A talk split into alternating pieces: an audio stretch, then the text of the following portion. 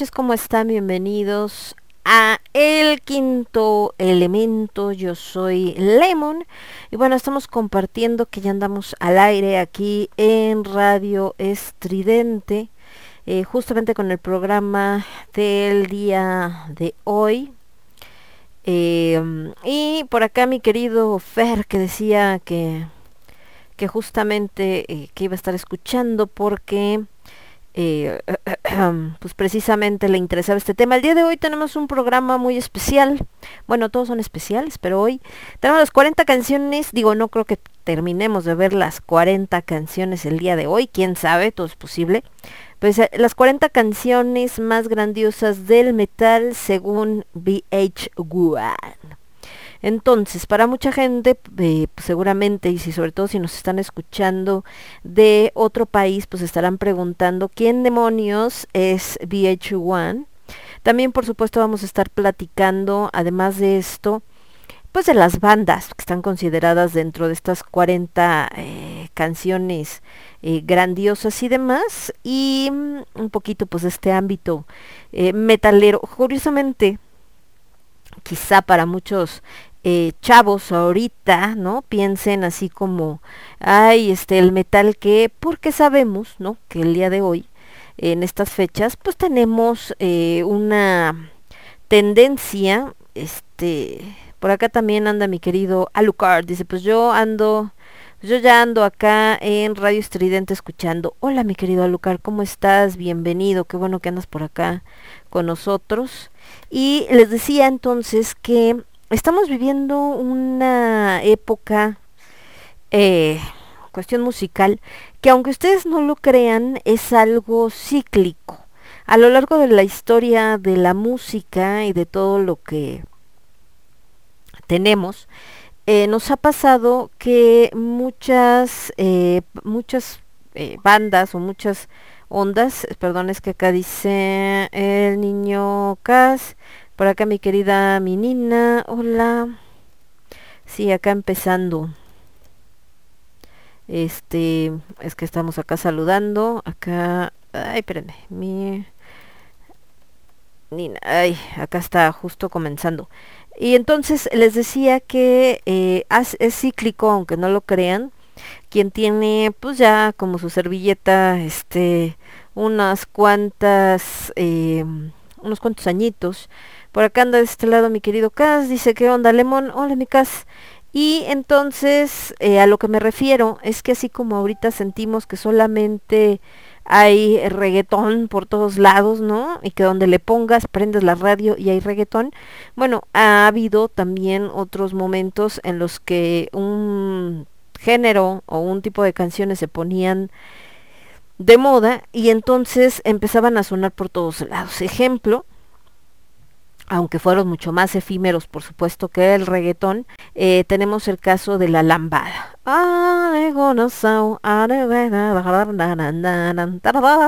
La cosa es que creo que nada más era esa canción, pero igual tú ponías la radio o cualquier lado y uta sonaba, pero así que ya la alucinabas y decías, no, bueno, qué onda.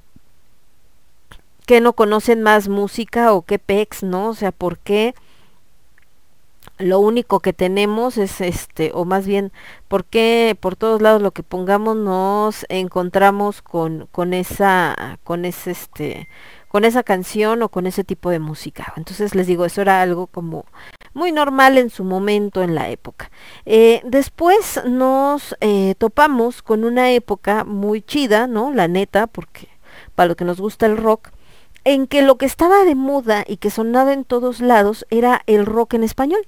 Esta época en la que pues fueron las épocas de gloria de la Castañeda, de la Lupita, ¿no? De este Caifanes, etcétera, y también prendías la tele o ponías cualquier programa y te encontrabas con los exponentes de este rock en español, obviamente, ¿no? El rock argentino, o de estéreo, entre muchos otros.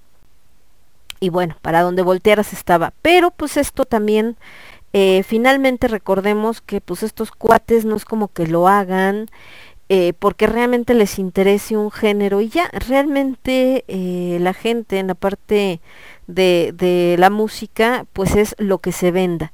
Por ahí ahorita se encontraron con, o más bien alguien agarró y dijo, ¿saben qué vamos a vender esto, que es el reggaetón? Porque no crean que es como que sale el reggaetón, se pone de moda y entonces todo el mundo lo quiere porque se vende. Es al revés. Alguien decide qué es lo que van a, van a viralizar para que la gente lo compre y se vuelve famoso y entonces lo presentan y atascan todo. Lo mismo pasó con el reggaetón. Alguien por ahí dijo, creo que el reggaetón puede funcionar, nos sirve, no sé qué. Y entonces empezaron a inundar todo, todos los medios del que fuera con reggaetón, a todos los cantantes del género que fuera, los pusieron a cantar reggaetón, a hacer duetos, etcétera, etcétera, a invertirle un buen en mercadotecnia. Resultado, todo el mundo escucha reggaetón. Y dice por aquel buen casa, Cereje en tiempos modernos y también el acereje este, está, está cañón, ¿eh? o sea, sí es así como de que pues con eso, oigan. Entonces, em, pues es eso, se va haciendo cíclico. Ahora, también hay géneros que nunca desaparecen. En el caso del metal ha tenido sus altos y sus bajos. Ha tenido momentos en los que ha tenido mucho éxito y mucha gente lo sigue. Ha tenido momentos en los que parece que no tanto, pero ahí está presente y no va a desaparecer, ¿no? O sea, eso es algo que tenemos que tener muy, muy fijo, o más bien, tenemos que tener muy claro que es que el metal, así como muchos otros géneros que se han mantenido a lo largo de la historia. Pensemos, por ejemplo, Los Ángeles Azules. Los Ángeles Azules, pues tocan eh, pues música tropical, cumbia, salsa, a veces hasta merengue, entre otras cosas, y son una asociación, una agrupación que tiene añísimos. Y el día de hoy eh, se vuelve un poco más comercial y logra mantenerse a flote con estos duetos que hace con cantantes de rock, de pop, etcétera, etcétera, mexicanos, ¿no? Hasta reggaetoneros, y entonces empieza a presentarse una nueva generación. Bueno, con el metal, metal va a pasar exactamente, y pasa exactamente lo mismo. Muchas canciones de metal normalmente las hemos escuchado acompañando, pues que a este, de repente que a, que a los luchadores, ¿se acuerdan que hicimos un programa, por ahí andan los podcasts, de el metal y el deporte y entonces estos de lucha libre tanto mexicana como estadounidense pues de repente entran justamente con estas rolitas metaleras, algunas hechas especialmente para ellos, otras que bueno, encontraron, les gustó, etcétera. Incluso hay varios eh, luchadores que tienen bandas de metal y en los actores no se diga.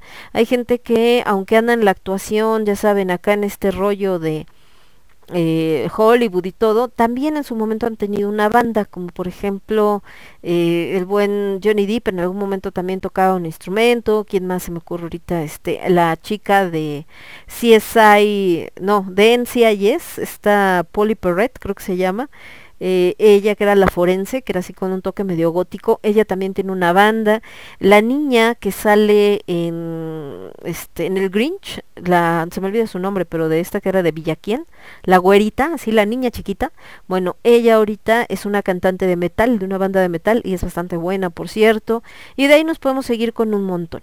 Les decía que el día de hoy, que estamos con estas 40, las 40 canciones más grandiosas del metal, de acuerdo a Beige One, obviamente, eh, resulta ser que se centra obviamente en el heavy metal, antes de que empiecen a reclamar, ¿no? De, ay, pero es que ahí no está, este, no sé, no hay nadie de death metal o de, este, o no hay nadie de, mm, de brutal, etcétera, etcétera. Pues bueno, Esta es por esta parte que se centra más en el heavy.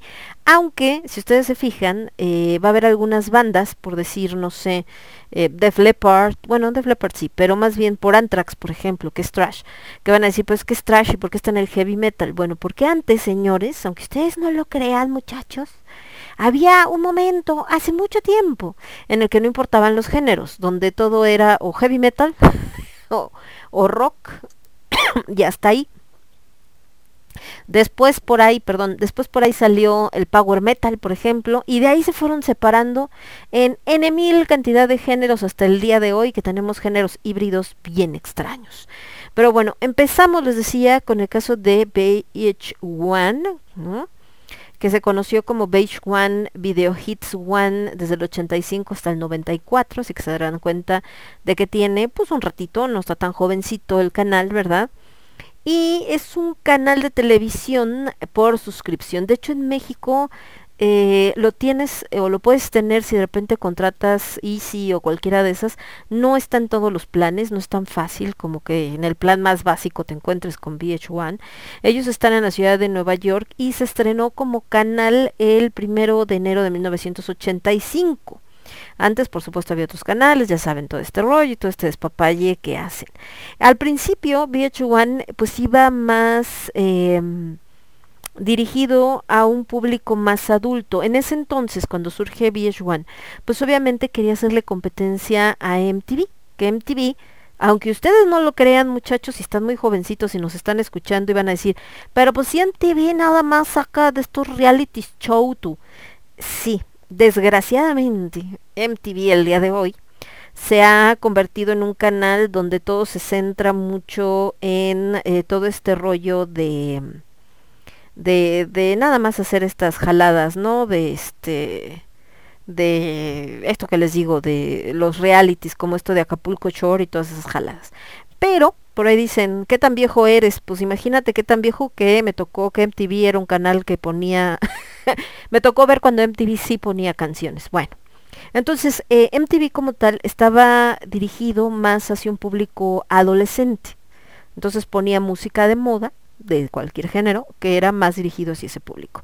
En el caso de VH1 eh, le estaba tirando más a un público sí todavía un poco adolescente o ya saliendo de la adolescencia, es decir, de 18 años a 35 años, o sea, era más esta esta idea, como que estaba más hacia el público, vamos a decirlo un poquito más adulto, ¿no?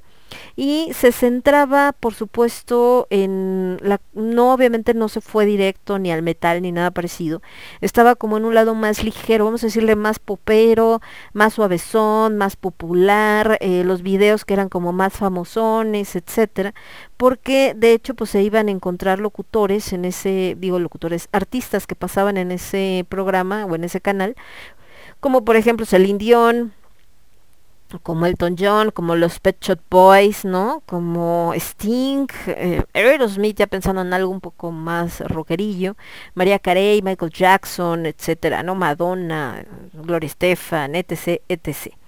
Y además de que esto era como el, digamos que lo principal del, del, canal, como su estructura básica, también tenían programas especiales. En estos programas especiales, que eran así como que los iban haciendo como muy en específico, eh, presentaban programas y videos de canciones de hip hop, eh, rap, de rock y en ocasiones, raro, pero de repente, de vez en cuando, como este que hicieron de las 40 canciones más grandiosas del metal, de heavy metal, obviamente centrado en las bandas eh, clásicas, como el caso de eh, Iron Maiden, perdón, y ACDC, y bueno, de repente ahí pues también estaba mezclado, por supuesto, el trash como el de Megadeth y el de Metallica.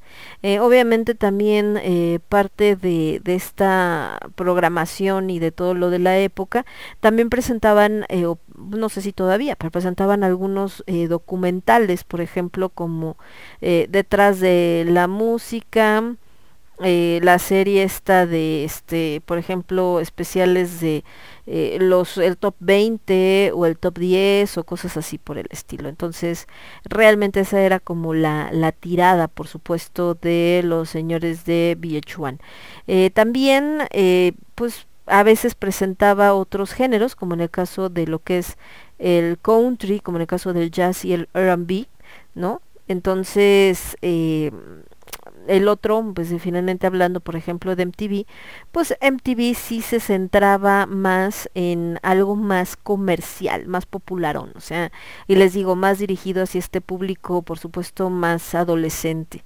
Eh, de este lado nos decía, después hubo ahí hubo una crisis, por supuesto, ¿no? Entraron en problemas a partir del 94 y hasta por ahí del 2003, porque ya saben que nunca falta, que que pues ya la gente no te escucha tanto como tú quisieras y bueno, todo este demás. Por ahí de repente hicieron algunos especiales como el de VH1 Divas en el 98 con cantantes femeninas eh, y demás. Ahorita actualmente pues todavía está, lo que yo les comentaba, que todavía lo encontramos y por supuesto encontramos también versiones en otros eh, países. De este lado estaba viendo un mensaje que nos decía por acá, Cas, pero espérenme porque estoy checándole también en el teléfono.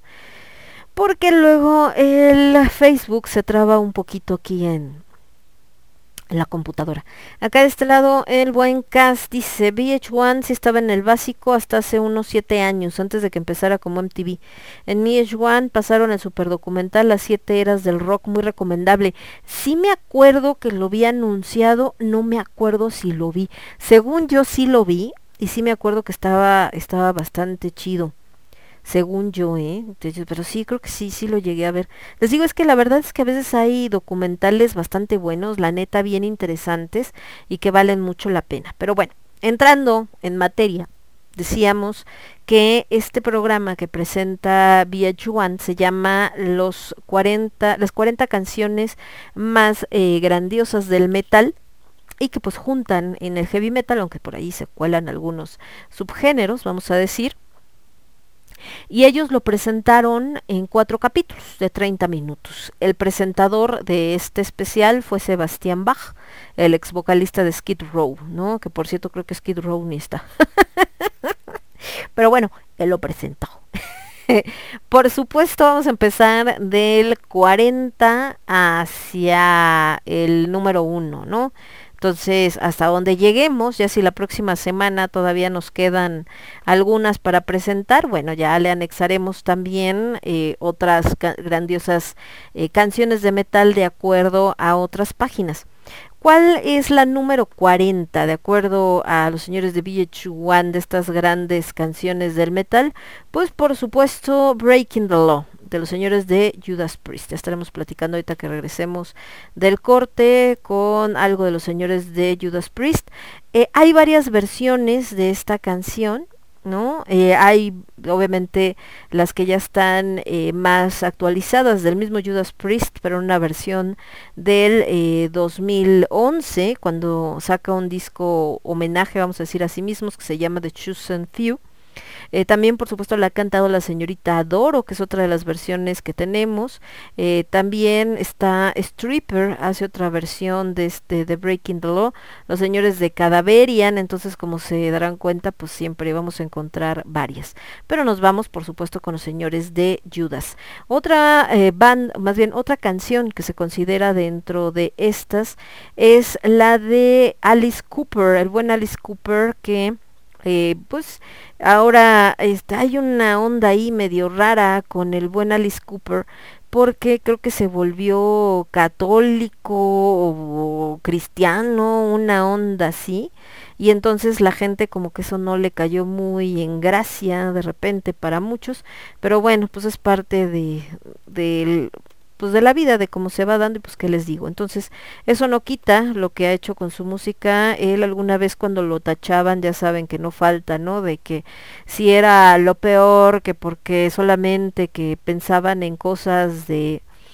Eh, incitaban al mal y no sé qué tanto, mucho de lo que se ha acusado siempre a la música, este, a la música metalera y a la música rockera y eh, después pues en su momento eh, él decía pues es que yo no sé de qué se espantan finalmente lo que yo hago es em, pues lo, lo, que yo hago es Halloween no haciendo eh, referencia a que pues casi casi ustedes están clavando en la textura y eh, para nada, o sea, no va por ahí el asunto.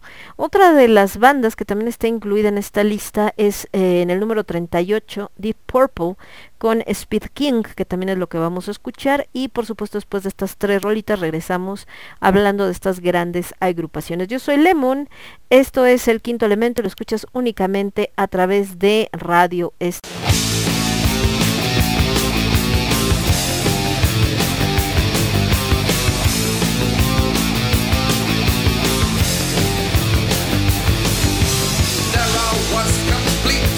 wasting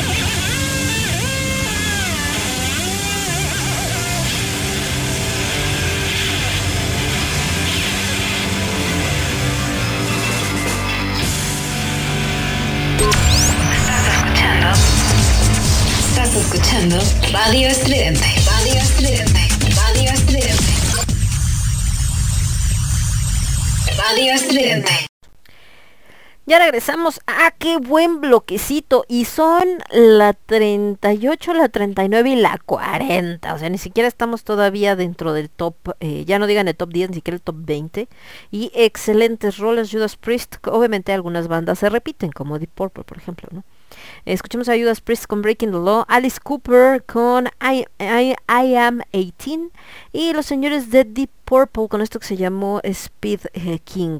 Por acá el buen Cass eh, que decía de que eh, pues este especial de las siete eras del rock que es muy recomendable que sacaron los señores de VH1 y que lo grabó pero que no sabe dónde quedó el disco, luego que si no estará en YouTube, dice creo que había pedazos en inglés y uno con subtítulos. Chance y en Daily Motion, ahí no lo he buscado. Y si recuerdo varios conteos como la de los 80, los momentos más ridículos del metal y el de la mejor canción de todos los tiempos. Dice, no recuerdo en cuál conteo hice coraje, porque Bon Jovi quedó entre los tres primeros y dijeron que era la mejor banda sobre otros grupos como Queen y Rolling, por ejemplo. Uf, ¿qué te digo? Y creo que sí fue en el coteo de todos los tiempos. No lo dudo, porque acuérdense que también al final ese tipo de canales, ¿no? Como Beach One, MTV, etcétera, pues mucho estaban basados en la parte popular. Entonces hubo un momento en el que Bon Jovi pues era un personaje muy, muy popular. Aquí antes de que te espantes, no, no está Bon Jovi, al menos no está donde yo me acuerdo haber visto, no anda por aquí, ¿verdad? Por supuesto. Y entonces les decía que empezamos primero con los señores de Judas Priest. Eh, no hay mucho que decir sobre estas bandas que no puedan encontrar en la red mil información. Me acuerdo alguna vez un, compañero locutor en alguna de las estaciones en las que estuve, por cierto acá anda la señorita Gisela, le mandamos un beso y un abrazo que también ya acá anda escuchando y hizo un especial, no me acuerdo si sobre Ghost una banda de esas, y me acuerdo que mucha gente se estaba eh, quejando porque decían, ay, que este lo está leyendo de Wikipedia y prácticamente toda la información de las agrupaciones más famosas, pues no solamente la encuentras en Wikipedia, la encuentras en miles de blogs relacionados con, eh, con la música. Entonces, eh, realmente hay pocos datos de repente nuevos que se puedan decir. Y bueno, cuando estamos hablando de un especial, eh, pues en el caso de Judas Priest, como sabemos, pues la historia es muy larga, ¿no? Hacia grandes rasgos, yo creo que es difícil que nadie que le guste esta música no conozca quiénes son pero por si las dudas, porque siempre hay sorpresas, luego hay gente que dice, ¿a poco son británicos? Yo pensé que eran gringos. Bueno, Judas Priest es una banda inglesa de heavy metal que se fundó en 1969 en Birmingham, Inglaterra. Eh, originalmente, todas las bandas grandes han tenido grandes cambios. Creo que por ahí hay algunas honrosas excepciones, pero en general casi la mayoría han tenido cambios, al menos en uno o más integrantes. De hecho, Judas es de los que ha cambiado varias veces de vocalista. Primero estaba Al Atkins, ¿no? Que fue digamos que la primera etapa.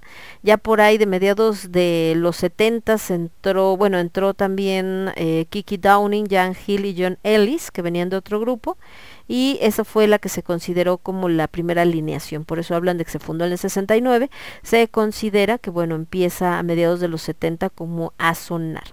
Eh, obviamente, como todas las bandas de esa época, pues tuvieron muchos ahí entre que entraban, salían, eh, los llamaban, este, debutaban aquí, debutaban allá.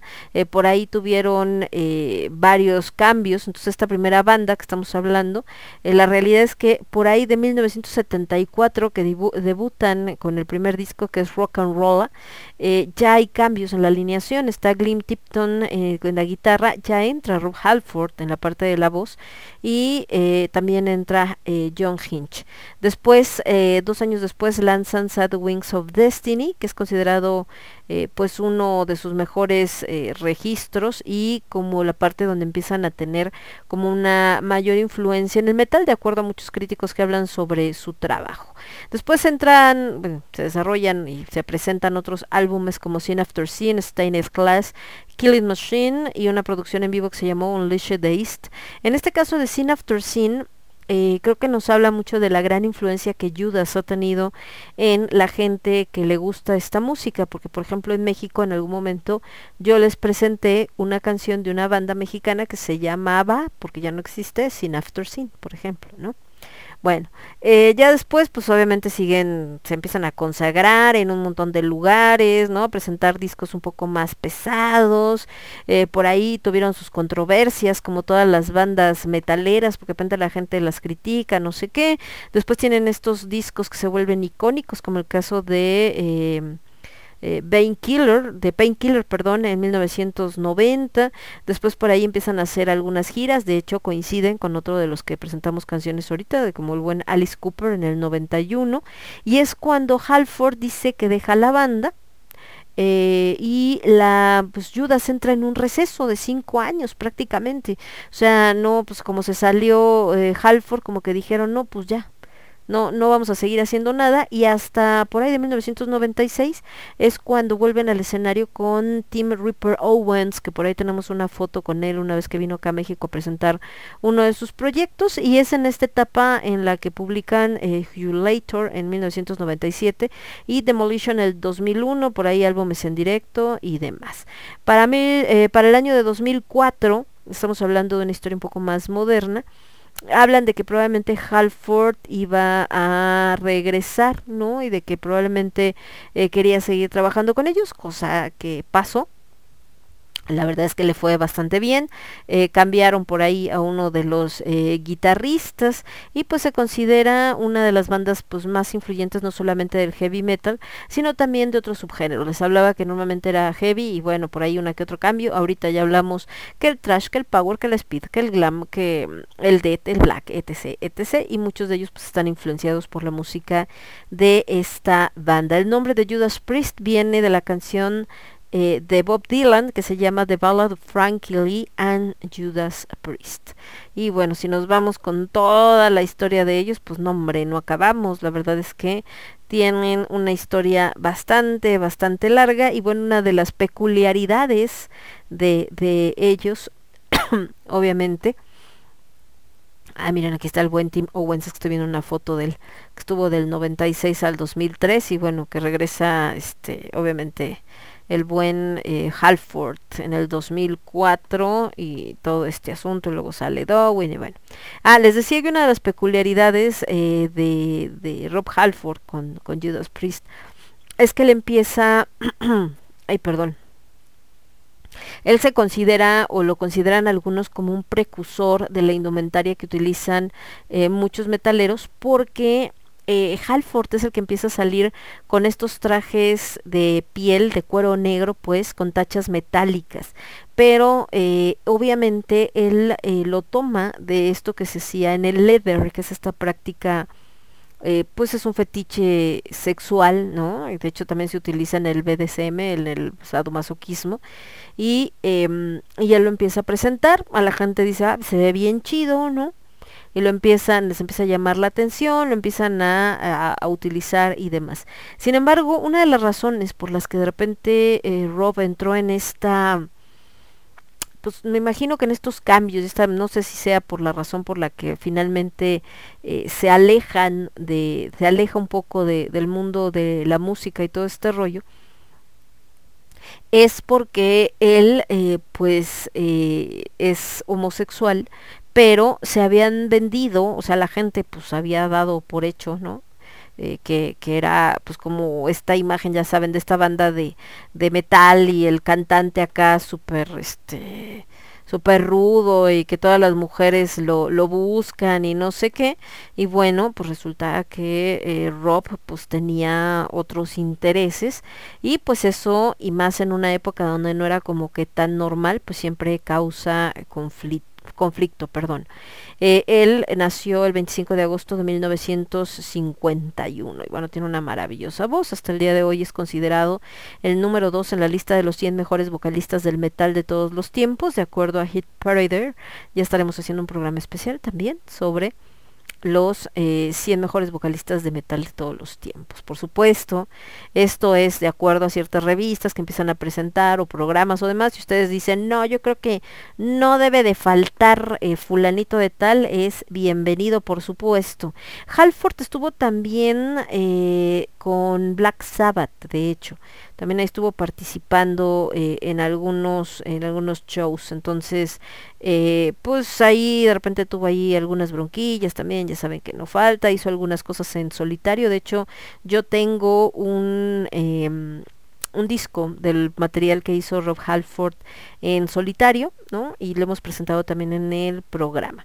En el caso de Halford les decía que él, eh, pues, no es como que escondiera que fuera gay, ¿no? O sea, eh, pues realmente toda la vida lo fue, no es como que cambiara, pero pues obviamente la imagen hacia afuera y no tratar de no mezclar eh, su vida, pues mucha gente quizá no estaba al tanto, él en el 98 es cuando lo hace completamente público a través de una, de una entrevista, entonces, eh, pues digo, no tiene absolutamente nada que ver con, con su existencia, pero eh, pues la gente a veces le da mucho interés a ese tipo de cosas. Obviamente como buen rockstar pasó por este rollo del abuso de drogas y alcohol, pero eh, se empezó a rehabilitar afortunadamente.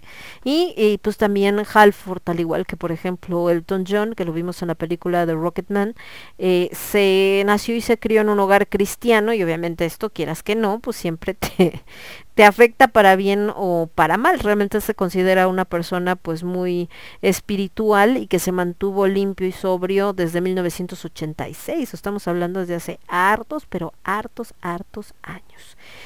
Entonces, pues esto es más o menos con el buen Rob Halford, que además ha salido pues también con otros músicos y participado y todo este en varios em, em, discos que de repente hacen como tipo homenaje y todo lo demás. Eh, ¿Dónde está el lado? Perdón, es que estaba viendo si no teníamos más mensajes, pero parece que hasta el momento no, todo está en orden. Y bueno, les decía que otra de las bandas que escuchamos, por supuesto, fue Alice Cooper, que realmente se llama Vincent Damon Fournier que nació el 4 de febrero del 48, más o menos es de la edad de mi señor padre. Ah, no es cierto, es más joven que mi papá. Casi de la edad de mi mamá. un año más grande que mi mamá. Él pues se considera un cantante de hard rock y heavy metal. Él si es gringo, hablábamos de que Judas Priest pues, son ingleses. Alice si es, si es gringuillo, ¿no? Y originalmente Alice Cooper era el nombre de la banda en la que él era vocalista. Pero pues después ya saben que 20 mil cambios y todo este asunto. Y de repente la gente empezó como, como es un nombre propio, aunque sea nombre de mujer, normalmente, eh, la gente lo empezó a asociar con que él se llamaba así, o sea, que era Alice Cooper. Entonces, y pues ya se lo quedó. O sea, la verdad es que dijo, bueno, pues no hay pex, me lo quedo, no, no pasa nada. Obviamente él ha abarcado diferentes géneros, por supuesto, ¿no? Tanto lo que es eh, esto que les decía, el tipo de, de voz eh, que, que, maneja, eh, lo, también lo relacionan mucho con un género que le llaman shock rock, ¿no? Que combinan el rock con elementos de valor teatrales. Esto es por lo que hace Alice. Alice siempre ha sido así como Kiss, que sacan este maquillaje particular que ahora volvió con esta y una nota en estridente, la pueden checar acerca de este chico que, que es del servicio de limpia, ¿no? Anda con el camión de la basura y sale eh, pues haciendo como un cosplay de Gene Simmons en su personaje de, de Kiss y resulta que Gene Simmons por ahí puso, creo que en Twitter o en alguna de sus redes sociales, eh, alabándolo por haber hecho este cosplay. Entonces, en el caso de Alice Cooper, igual le ponía muchos estos elementos teatrales y como estaban mezclados con la parte musical, a eso le llamaron eh, shock rock.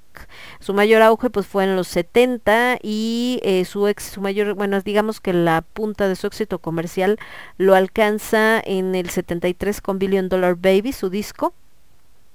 Adapta, les digo, el nombre de la banda, pero ya inicia en su carrera eh, como solista. Y obviamente él es referente para gente que se ha movido en diferentes géneros como el heavy, el hard rock, el punk y el rock gótico. Lo tienen eh, presentes. Muchas bandas y músicos lo han tomado como, como referente, ¿no? Un ejemplo, pues Marilyn Manson, por decir por esta parte de asociar o de mezclar lo que es el rock, el metal con esta parte del show, o sea, por crear como un personaje.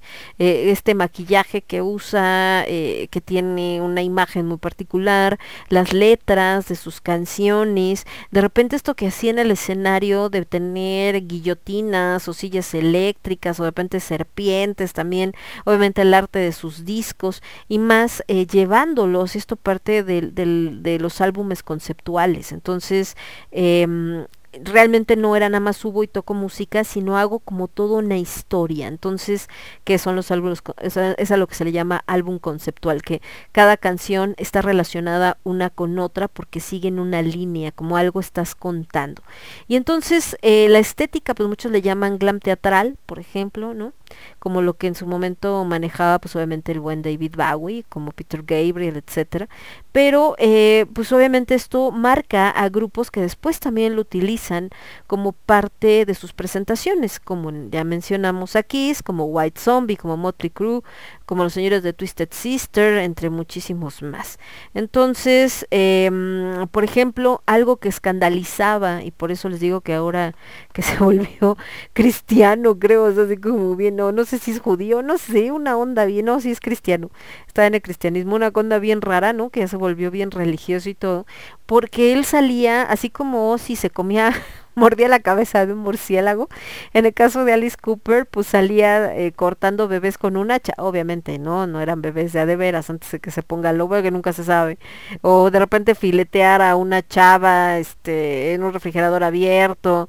O, o sea, en fin, o se presentó, de hecho, cuando Richard Nixon se lanzó, él se puso como el otro candidato y bueno, todo este, este rollo. También es alguien, eh, la verdad es que Alice Cooper es una persona muy agradable, yo cuando he visto también entrevistas de él siempre es como bastante eh, simpático, eh, lo consideran como este personaje de terror. Y es que cuando les digo que en una entrevista que le dicen es que tú y que tu imagen de terror y entonces y no sé qué y él dice es Halloween ¿A qué, se refiere cuando dices Halloween?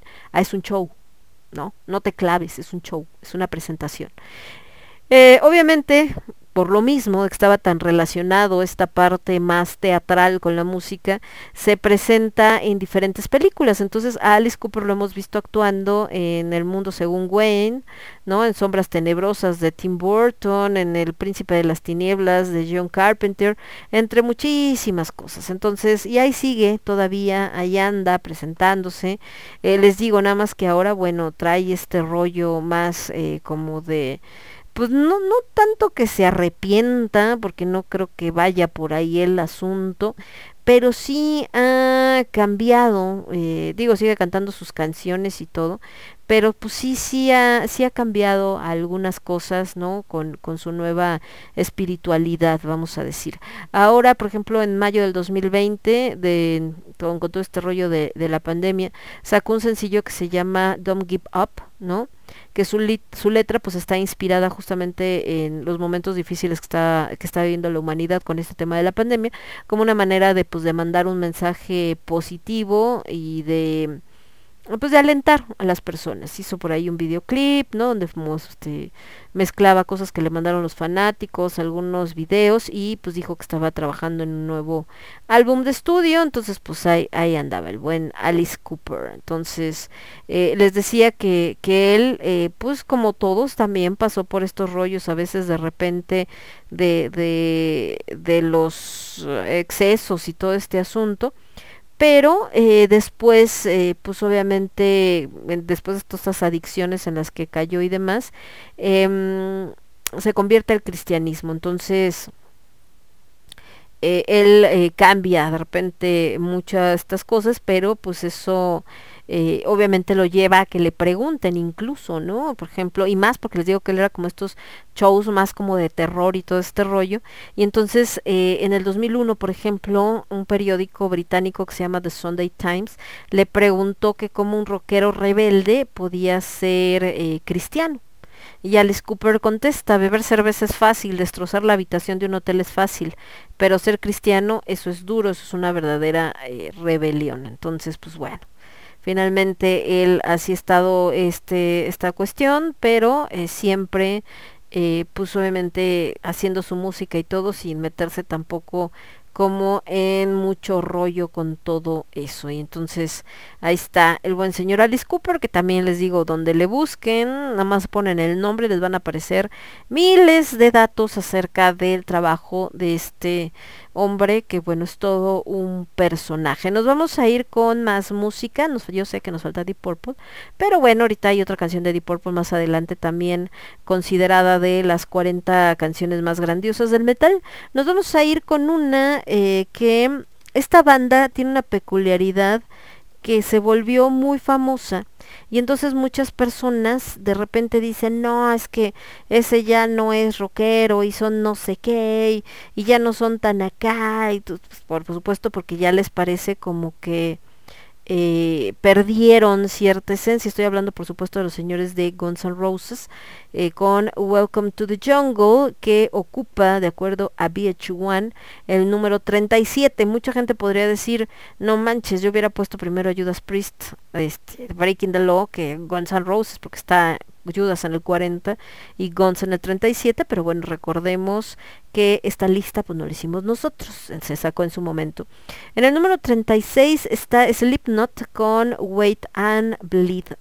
Precisamente los señores de Slipknot, otra banda que de repente es eh, como bastante controversial, pero eh, que también ha tenido pues una gran presencia en la escena y que también mucha gente pues conoce, sigue y todo. Estamos hablando por supuesto de Slipknot. Entonces, espérenme, acá está, vamos a ponerla. Acá tenemos a Slipknot, ahí. Es que de repente este mouse es como medio raro. Y en el número 35 tenemos a los señores de Quiet Riot, también Quiet Riot con Metal Health están considerados en ese, en ese lugar, el número 35. Y eh, pues también otra banda gringa que por ahí eh, tiene historias bastante interesantes. Ahorita que hablábamos esto de la mm, pues de la cancelación ellos también pasaron por estas etapas donde los acusaban de que si su música era satánica, igual que Twisted Sister y un montón de, de bandas, pero pues que les digo, y la rolita con los que los vamos a escuchar es con Metal Health. Y por supuesto ahorita regresamos, entonces nos vamos. Con Sun Roses, Welcome to the Jungle, Sleep Not, Wait and Bleed y los señores de Quiet Riot, Metal Health, eh, digo Metal Health, ay, oye estoy diciendo otra barbaridad, espérenme. Este, no, sí, Metal Health y regresamos. Yo soy Lemon, esto es el quinto elemento y lo escuchas únicamente a través de Radio Estridente. Vuelvo. Somos ruido, somos estridente.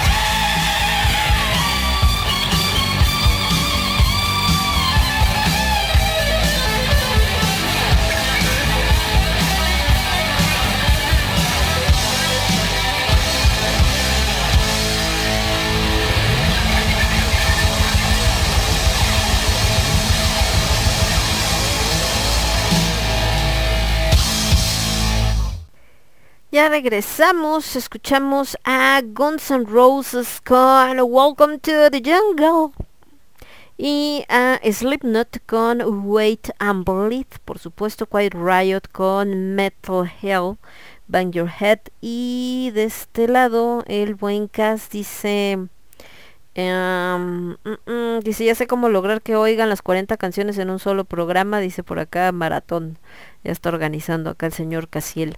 Y les decía, y acá déjenme ver algunos detalles eh, que tenemos, este, algunas cosas y bueno, viendo algunos mensajes por acá de este lado y todo el asunto. Y mm, comentarios, aparte de estos que nos estaba diciendo este el buen el buen este ¿cómo se llama? Este, el buen Casiel y demás. Entonces estamos platicando de las bandas. No se me ha olvidado Deep Purple, pues que Deep Purple está más adelante con otra canción, por eso no les he platicado de ellos, que bueno, también ya los conocen. Eh, les decía que escuchemos en el número 37 Guns N' Roses. Guns N' Roses también son gringos. Ellos, eh, más que heavy metal, son de hard rock, aunque están incluidos en esta lista que es principalmente de heavy metal. Ellos de hecho son de Hollywood, de una zona que se conoce como Sunset Strip, alrededor del área de Santa Mónica, por ahí por el área metropolitana de Los Ángeles. Y son de estas bandas que surgen en los ochentas, que de repente hacen toda una época, ¿no? E eh, se vuelven influencia para un montón de músicos y de bandas hasta el día de hoy y se forman en 1985.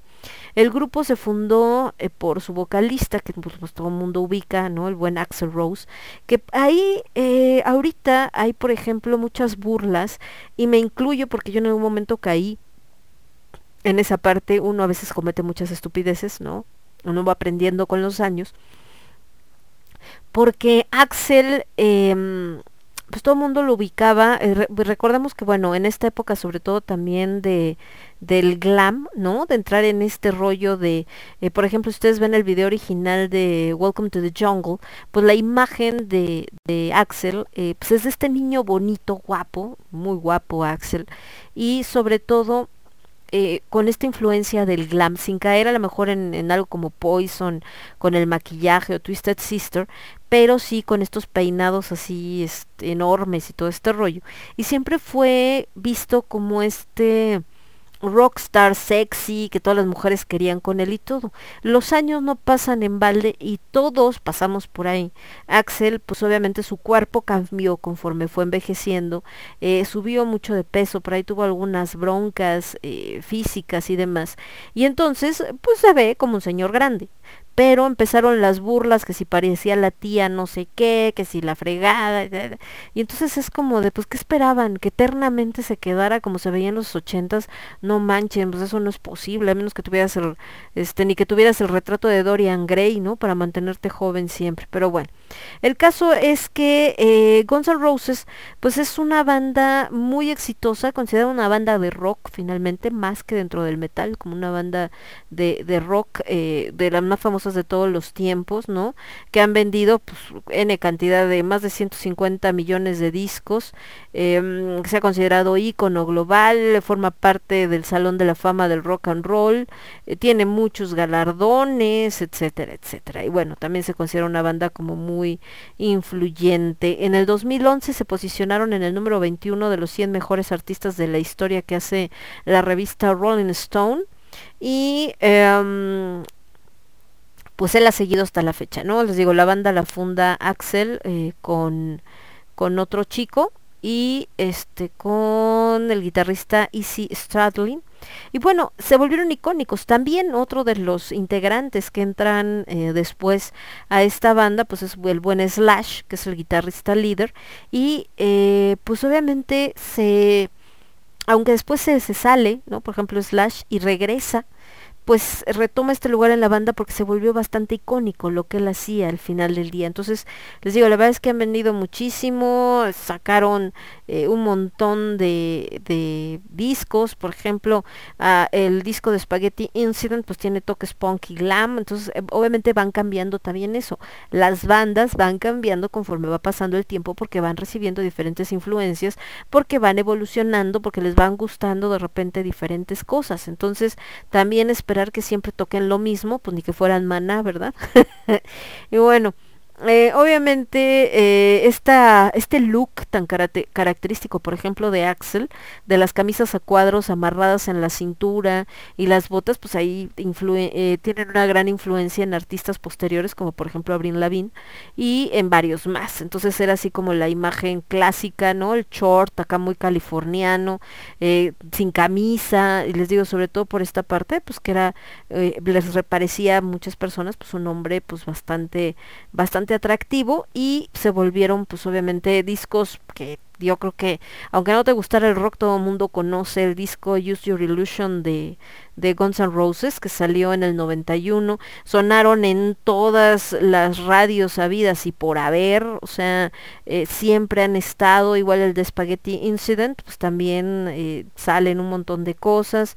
Eh, por ahí obviamente tuvo su etapa, ¿no? De, de, decadencia, Guns Roses, donde las cosas pues empiezan a marchar mal, donde se pelean, unos se salen, otros no sé qué, es que tú, se hacen otras bandas por ahí, eh, que, ay, ¿cómo se llama esta, esta banda? Se me fue, hay una banda que hicieron integrantes de Guns después de que se salieron y que también dice algo de, así como en lugar de Guns Roses, pero es otra mezcla de, de nombres como con eso, con armas y con flores. Pero bueno, déjenme acuerdo.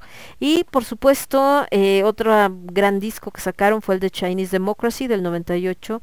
Eh, obviamente, toda esta parte de lo que presentan y demás, eh, jala otros integrantes, porque les digo que bueno, se empiezan a pelear, desde Shine Democracy sale eh, en el 99, empieza con una canción que sacan Oh My God, y bueno, de ahí empiezan a, hacer todo esto, ¿no? Empiezan a hacer obviamente discos en vivo, eh, hubo, épocas muy fuertes donde sí, pues mucha gente habla de que sí perdió el piso, que si no sé qué, y les digo, se agarraron del chongo gacho después de haber sido amigos durante tanto tiempo y después regresan, por supuesto, eh, Slash, después de haber estado pues tan peleado y todo este asunto, finalmente se, se reintegran. Entonces, eh, siguen haciendo algunos eh, trabajos de, de estudio habían estado separados 23 años, imagínense, tanto Slash como Duff eh, McKagan este, pues, se separaron durante 23 años y ahorita pues otra vez eh, tocan, ¿no? Como, como banda. Eh, obviamente estaban haciendo algunas giras que se detienen de acuerdo a, la pandemia.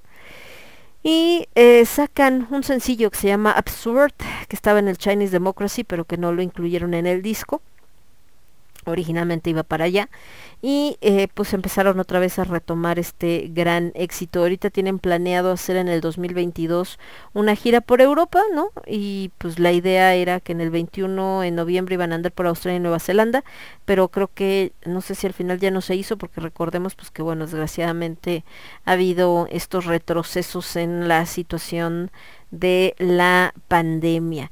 En el caso de Quiet Riot, bueno, de Slipknot, perdón, que fue la otra que estaba en el número 36. Slipknot también son estadounidenses, ellos son considerados una banda de metal alternativo que se formó años después, en este caso días después de Guns, en 1995. Ellos son de Des Moines, Iowa, Estados Unidos. Sus integrantes eh, actuales, pues es eh, obviamente eh, Corey Taylor, Craig Jones, Jim Root, Mick Thompson, Sean Crahan y Sid Wilson. Este, y en el caso de en el caso de los señores de Slipknot, mucho de lo que lo que se les conoce o más bien digo obviamente por su música y todo pero una de las características que más le llamó la atención a la gente son estas máscaras que utilizaban como monstruosas, de repente como de eh, como deformadas, otras como de un payaso y todas estas eh, ondas. Y obviamente eso le llamaba la atención a la gente tanto para bien como para mal. Eh, a últimas fechas, pues también cuando se funda la banda, uno de los fundadores fue Joey Jordison, ¿no? Que murió el año pasado, en julio del año pasado y tenía solamente 46 años. Entonces, pues nada más dicen que murió pacíficamente mientras dormía, pero bueno, también parte importante de, de esta, de esta banda.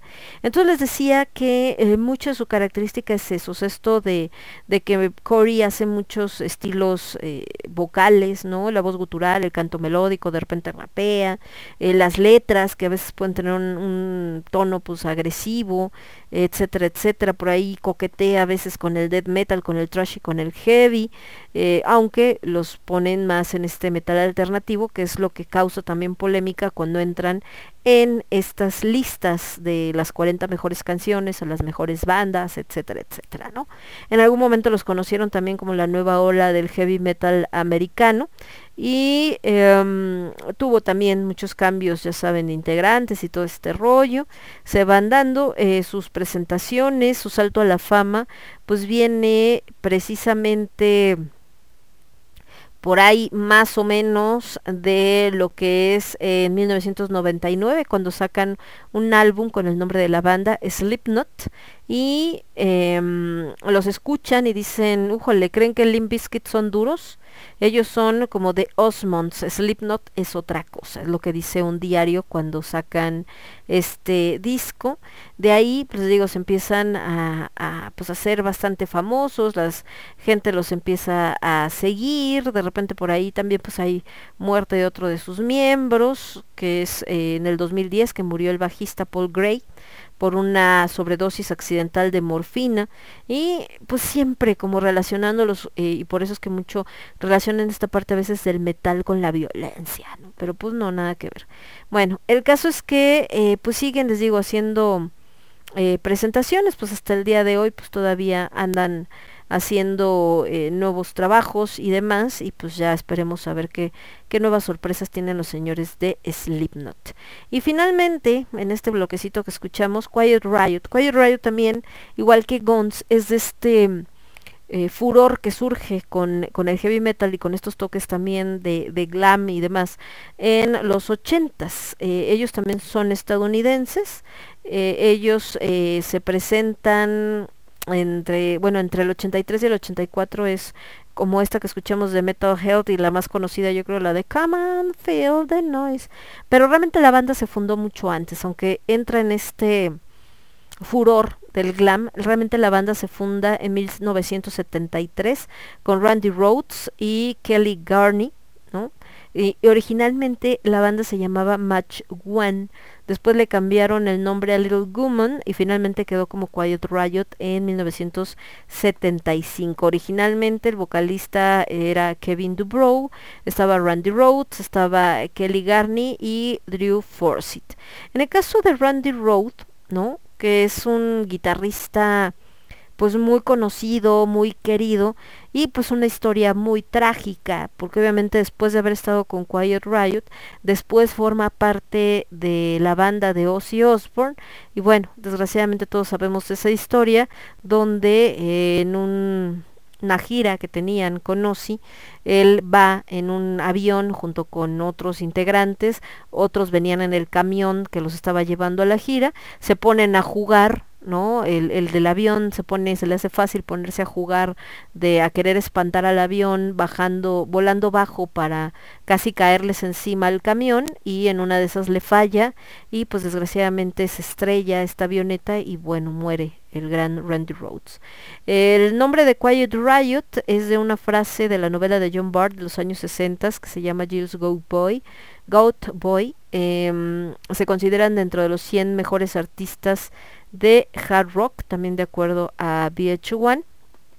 Vendieron también millones de copias a nivel mundial y pues eh, obviamente su vocalista es el que más tiempo ha durado, ¿no? Por supuesto, el buen Kevin Dubrow.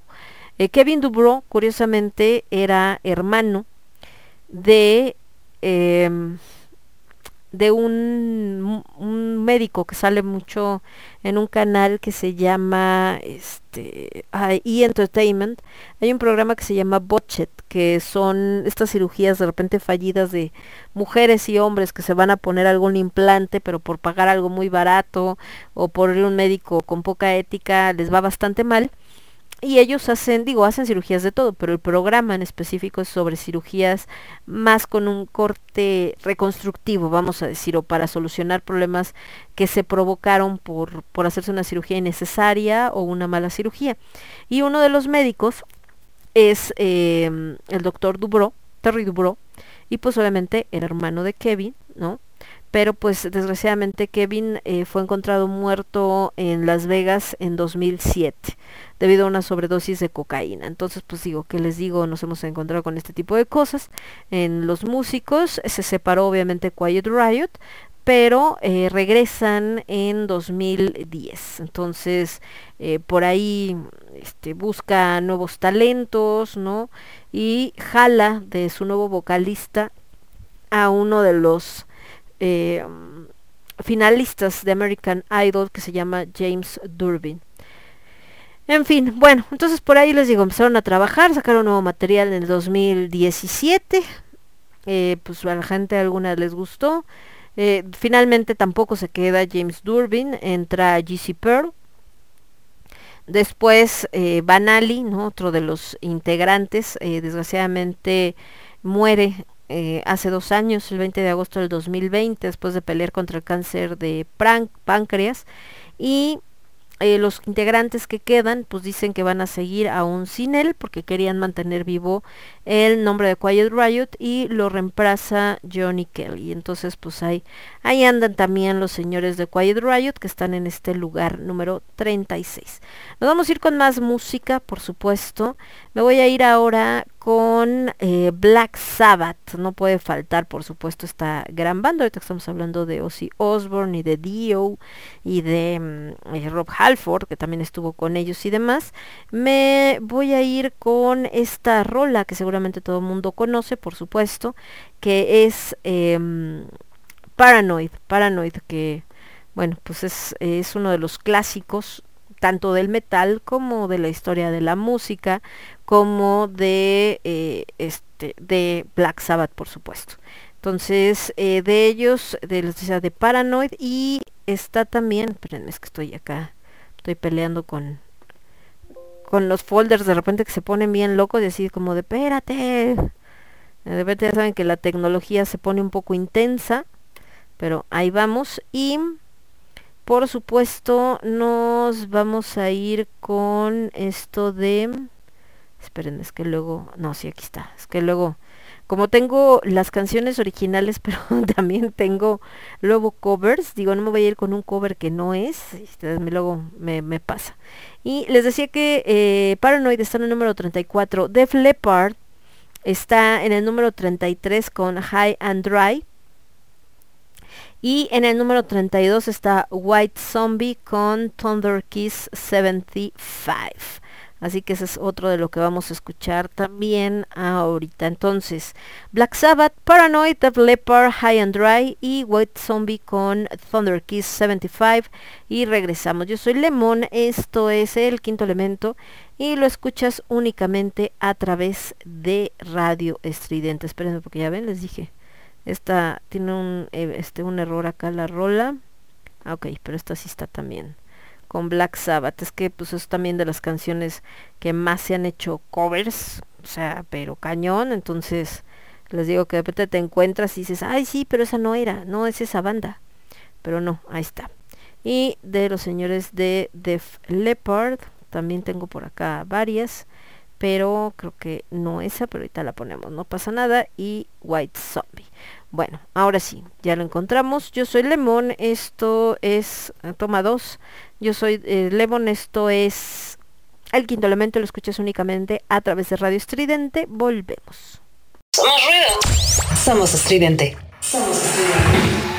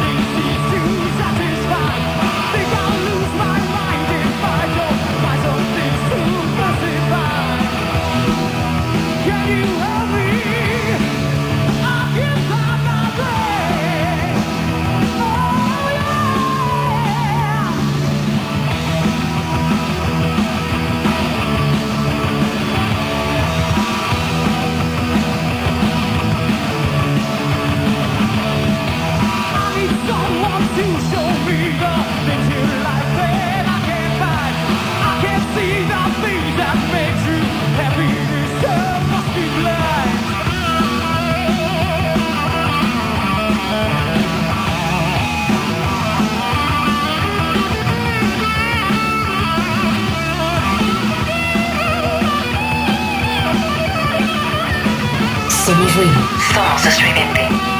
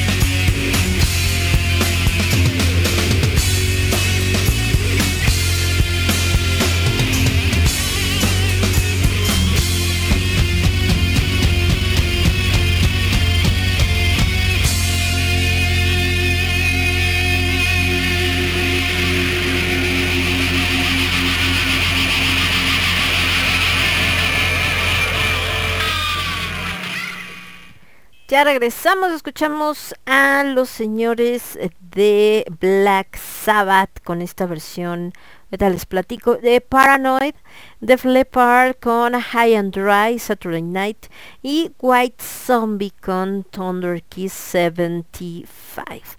Les decía que esta versión que escucharon de Paranoid es del disco Seven Star, pero de la reedición que sacan en el 2010, porque el disco original de Seven eh, Star, una no tuvo tanto éxito como ellos esperaban, dos no traía esta canción y aparte hubo un chorro de broncas porque su vocalista como que andaban en este rollo de que este tenía un chorro de adicciones, entonces como que no terminaba, bueno, se armó un despapache. Pero en esta versión que sacan en el 2010, em, estas grabaciones que escucharon, es grabada en el Hammersmith Odeon el 2 de junio del 86. Y entonces la voz que escuchamos ahí de Paranoid, pues obviamente es el buen Ozzy Osbourne. Pero hay en este disco, en el que ya salió en el 2010, pues una mezcla de todo un poco. Por ejemplo, eh, hay de entrada porque en el disco original de que salió de Seventh, eh, Seventh Start, ay, espérenme, de Seventh Start, salió el 28 de enero de 1986 a través de la Warner Bros. Records, ¿no? Que originalmente, de hecho, él lo había concebido como un debut en solitario de, del guitarrista eh, Tommy Yomi, pero bueno, de ahí, ¿no? Que mejor, que sí, que sí es de Black Sabbath y bueno, se hace todo este asunto. Pero el caso es que originalmente ese disco Obviamente era cara A y cara B para los que nos escuchan que tienen menos de 30 años o quizá un poco menos, no sé. Seguramente esto de cara A y cara B dicen, ¿y eso qué es? Antes los discos tenían dos caras. y entonces podías tocarlo por un lado y por el otro, los viniles, y entonces era música diferente. Ahorita pues ya no, todo en MP3, pero bueno, en la cara estaba In For The Kill, No Stranger To Love, Turn To Stone, Phoenix, The Guardian, que es instrumental, y Seventh Star. En la cara B estaba Danger Zone, Heart Like a Wheel, Angry Heart y In Memory. Sí, aunque ustedes no lo crean, nada más eran nueve canciones. Así eran los discos antes, no traían rolas. Cuando sacan esta nueva edición del 2010, además de esas canciones, eh, le agregan No Stranger to Love en, en esta que se convierte, vamos a decir, la cara A y la cara B se convierten en el disco 1, más No Stranger eh, to Love, que es un remix, y en el disco 2, porque sacan un segundo disco junto con este nombre, también en esta reedición, entran The Mob Rules, Danger Zone, War Peak, Seven Star, Die Young, Black Sabbath, NIV, Neon Night y Paranoid. Pero, por ejemplo, The Mob Rules están, em, eh, les digo, diferentes integrantes, como van haciendo ahí cambios y todo. Entonces, bueno, eso es lo que, lo que escucharon eh, por todos estos cambios. Como tal, Black Sabbath pues es una banda, regresamos a los británicos, porque andábamos como que muchos gringos, y a los británicos clásicos, es una banda británica o bueno, fue una banda británica porque ya no tocan ahorita, eh, que se formó en 1968, también en Birmingham, ¿se acuerdan que decíamos de Judas Priest? Es una época donde debido a la situación económica del país y de la gente que pues eh, pasaban por situaciones muy precarias, de hecho eh, en esta historia, ¿no? De cómo surge el heavy metal, porque a la hora de tocar había perdido la yema del dedo guitarrista, por eh, situaciones de este pues Tommy Yomi precisamente por esta situación de que en la fábrica la máquina le había volado la yema del dedo y entonces él eh, empieza a ajustar su guitarra para poderla tocar, le da otro sonido y obviamente esto hace que nazca este género y que la gente diga, oye, suena bien chido, ¿no? Entonces, pues bueno, así está el asunto.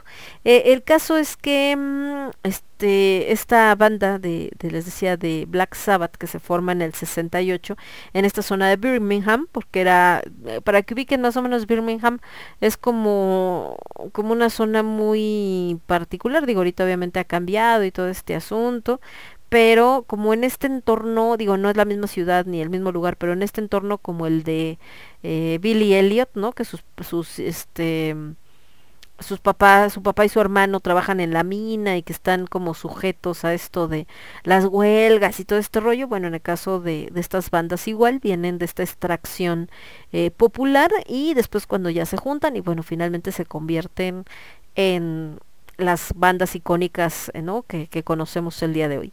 Eh, les digo, eh, originalmente o la alineación que más se conoce, obviamente es Tony Yomi en la guitarra, Ozzy Osbourne en la voz, Jesser Butler en el bajo y Bill Ward en la batería. Y bueno, ellos meten en sus letras temas de ocultismo y de terror, que obviamente esto hace que la gente de repente así como de, ay, se conviertan en pioneros, por supuesto, del heavy metal junto con Deep Purple, G Pentagram, eh, Sir Lord Baltimore y Led Zeppelin y se considera pues una de las más influyentes en este género y en muchos más.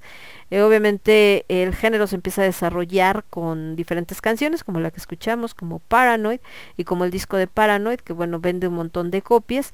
Ozzy Osbourne como tal sale de la banda en el 79. ¿Por qué? Pues por muchas cosas, ¿no?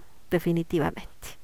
Eh, porque desgraciadamente pues ya saben que no falta que se meten en, en broncas, por eso es que él en esta versión en vivo que está grabada en el 86, pues obviamente ya no estaba Ozzy Osbourne, ¿verdad?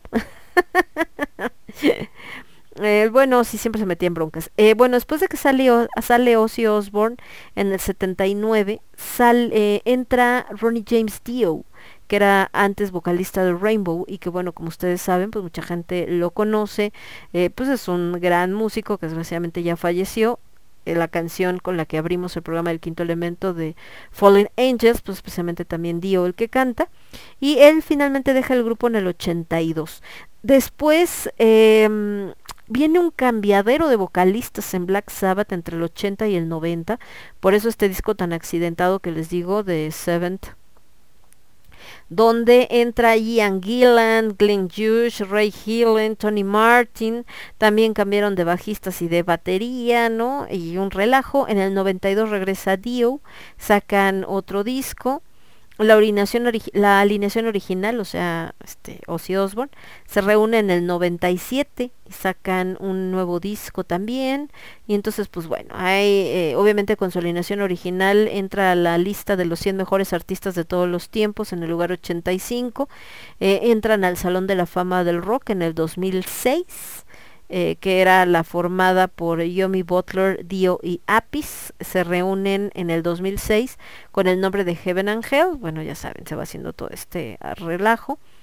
Em, por ahí también como esto de volver a ver a, a Ozzy junto con Yomi juntos pues causa mucha expectativa. Desgraciadamente justo en el 2011 digo en el 2010 perdón mayo del 2010 muere eh, Ronnie James Dio. Y eh, pues tenían ahí planes de alguna gira y todo pero pues bueno ahí se quedó como en quién sabe algún día tal vez será en algún momento pasará y demás. Entonces pues bueno desgraciadamente así está este asunto con, con ellos. Eh, decía que este Seventh Star, que sale en el 86, obviamente ahí pues ya no estaba este Ozzy. Y les digo que estaba Ian Gillan, pero pues bueno, el, el tema es que pues este andaban cambiando y por eso eh, fue muy accidentado porque pues este cambiadero de vocalistas pues a nadie le ayuda, ¿verdad? Entonces, eh, pero eso no le quita que los señores de Black Sabbath pues es una de las bandas eh, más importantes, más conocidas, que más han influenciado la música y que bueno, más información hay acerca de ellos, que se no, no acabaríamos, o sea, bueno, un programa entero es más de cuatro horas, no acabarías de hablar de Black Sabbath. En el caso de la, um, bueno, esto fue Paranoid, eh, después está Def Leppard con High and Dry, los señores de Def Leppard también son británicos, porque luego mucha gente cree que son gringos, no, son británicos, nada más que ellos son de Sheffield, Reino Unido. Eh, y ellos son considerados una banda de rock, no como tal una banda de metal, por eso les digo que luego mezclan.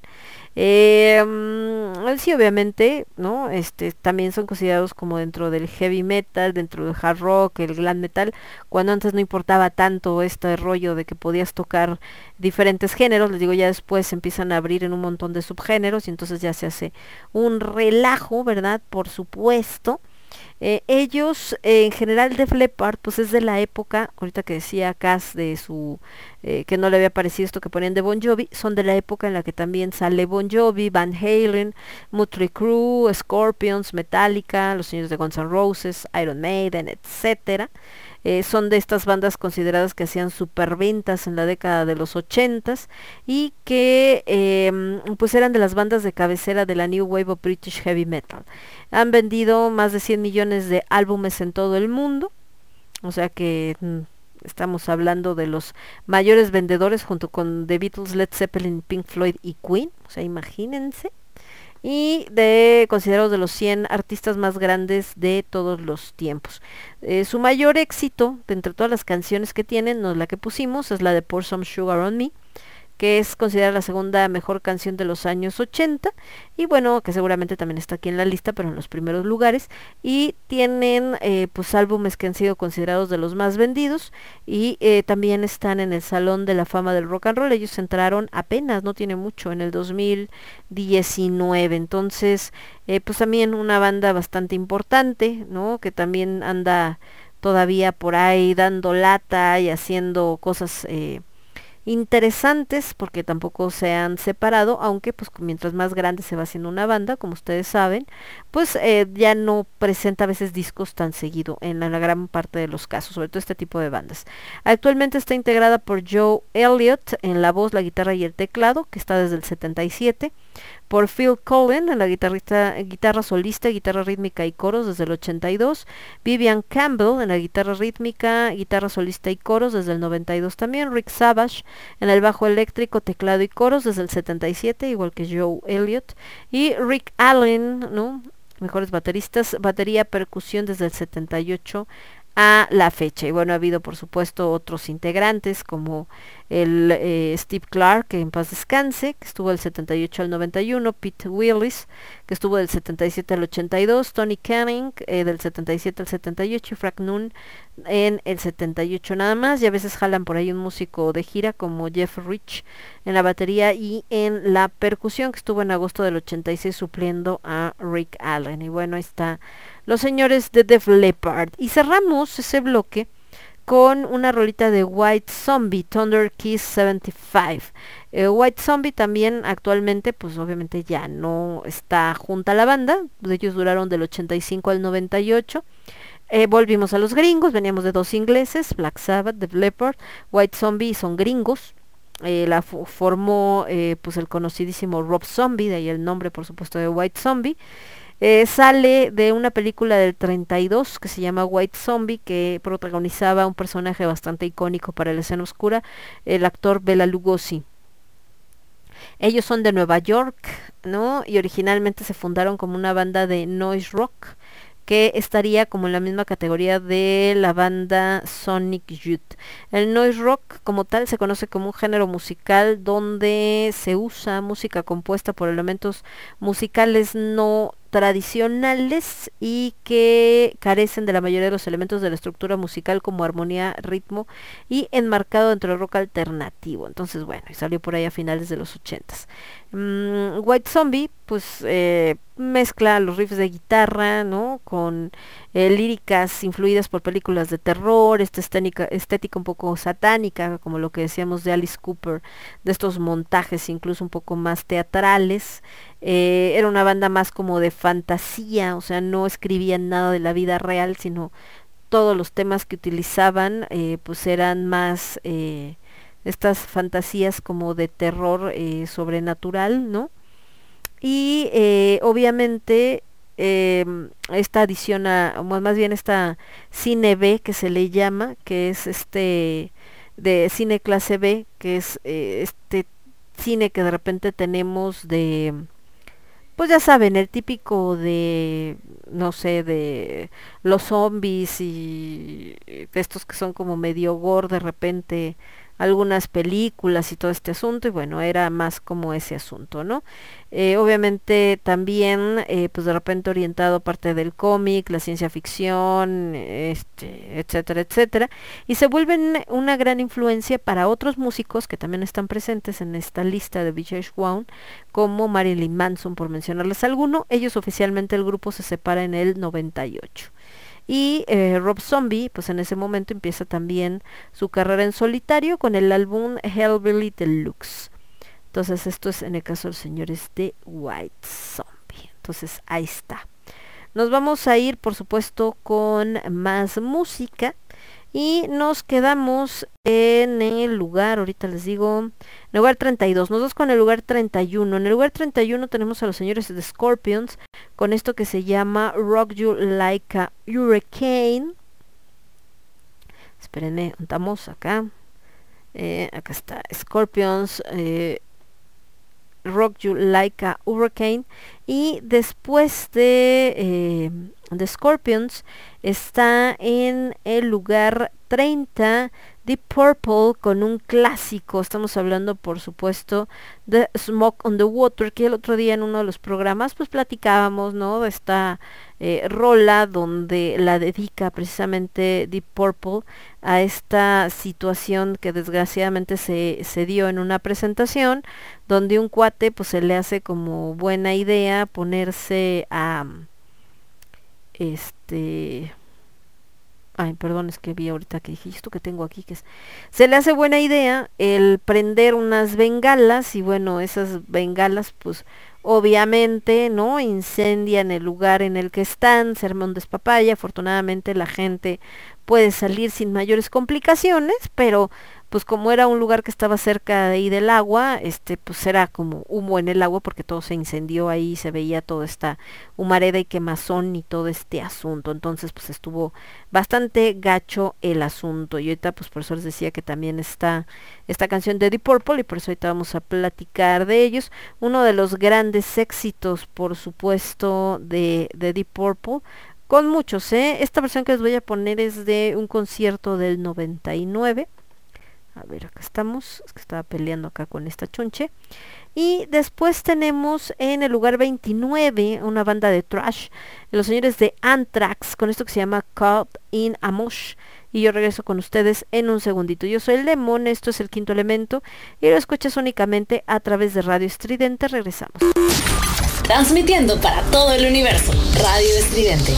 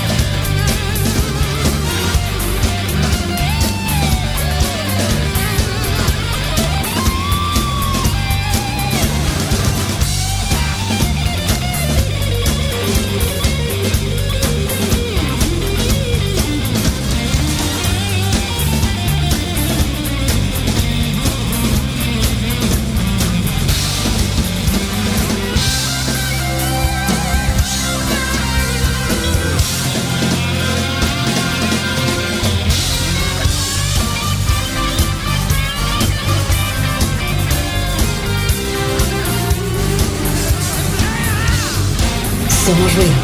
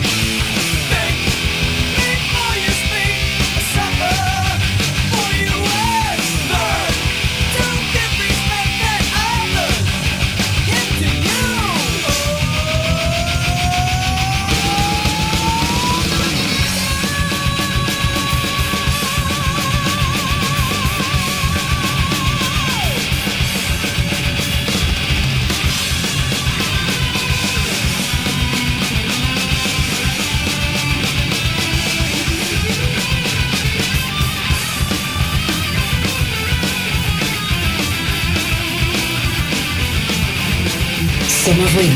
Somos estridente. Ya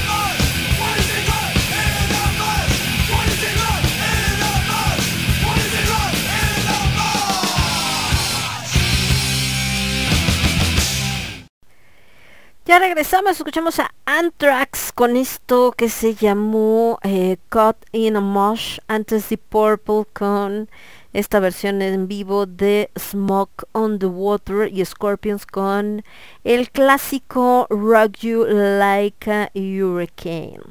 Entonces, estas bandas que también están dentro de estas 40, ins- 40 canciones más grandiosas del metal. Decíamos que Scorpions está en el 31, Deep Purple en el 30 y Anthrax en el 29. En el caso de los señores de Scorpions, una primera banda que entra en esta lista, que no es ni gringa ni británica, los señores de Scorpions, aunque ustedes no lo crean, son alemanes, es una banda de hard rock y de heavy metal. Mucha gente la conoce más por su lado hard rockero, vamos a decir. Y ellos se fundaron en Hanover en 1965, imagínense, ya tiene muchos años de carrera, más de 50 años de carrera. Han sacado muchísimos discos. Primero eh, su nombre era Nameless, o sea, lo sin nombre. Luego le cambiaron Scorpions, pero eran de Scorpions. Y a finales del 69 lo dejaron en Scorpions así solito. Su primer disco se llamó Lonesome Crow, que salió en el 72 con Klaus Meine en la voz. Y em, pues después, ¿no? Este Michael eh, que Scanner, que estaba en la guitarra, dijo que se retiraba, dejaba Scorpions y se unió a la banda inglesa UFO. Y obviamente pues ahí hubo una ruptura en el 73.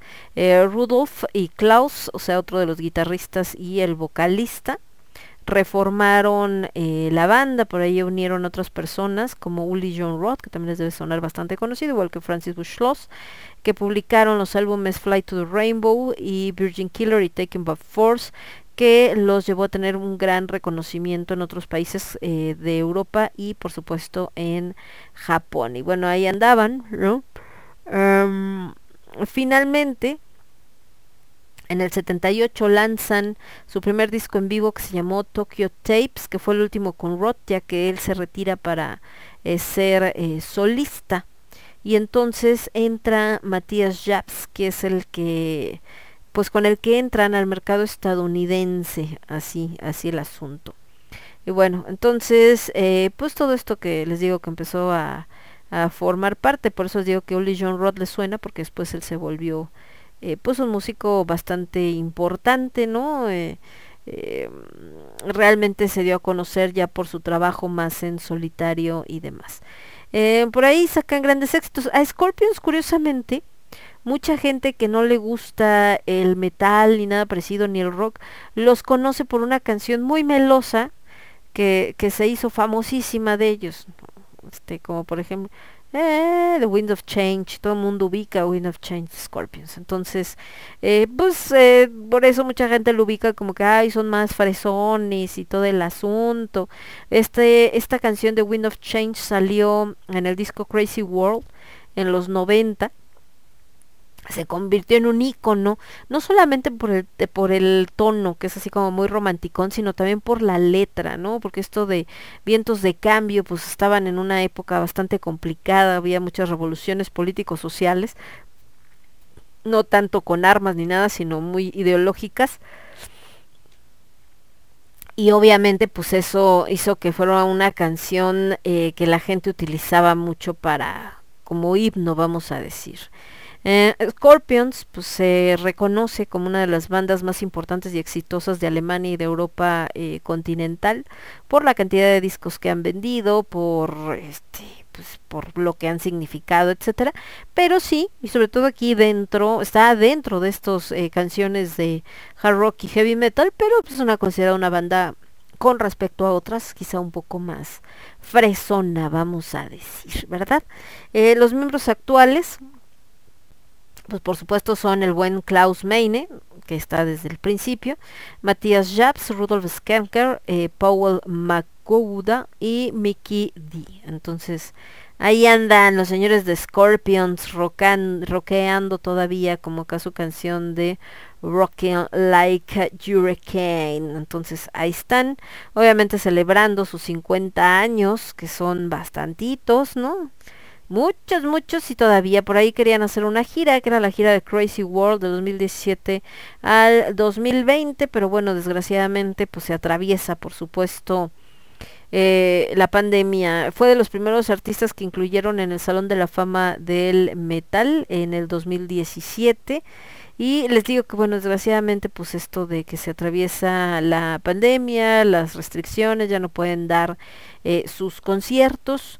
En 28 de abril sacan un tema que se llama Sign of Hope en YouTube, obviamente por este tema de, para tratar de animar a la gente, como decíamos, este de Alice Cooper, que también hizo lo mismo. Y pues todo ya saben a través de Zoom y todo acá y todo este asunto y bueno, con algunos este eh, por ahí estaban haciendo un trabajo en el estudio con eh, Greg Fiddleman eh, de manera remota, pero después dijeron que ya no podían seguir trabajando con él porque pues él no podía viajar a Hanover, ellos no podían ir a Los Ángeles por todas estas restricciones y pues como que así no les latía mucho el asunto y no tenía mucho chiste.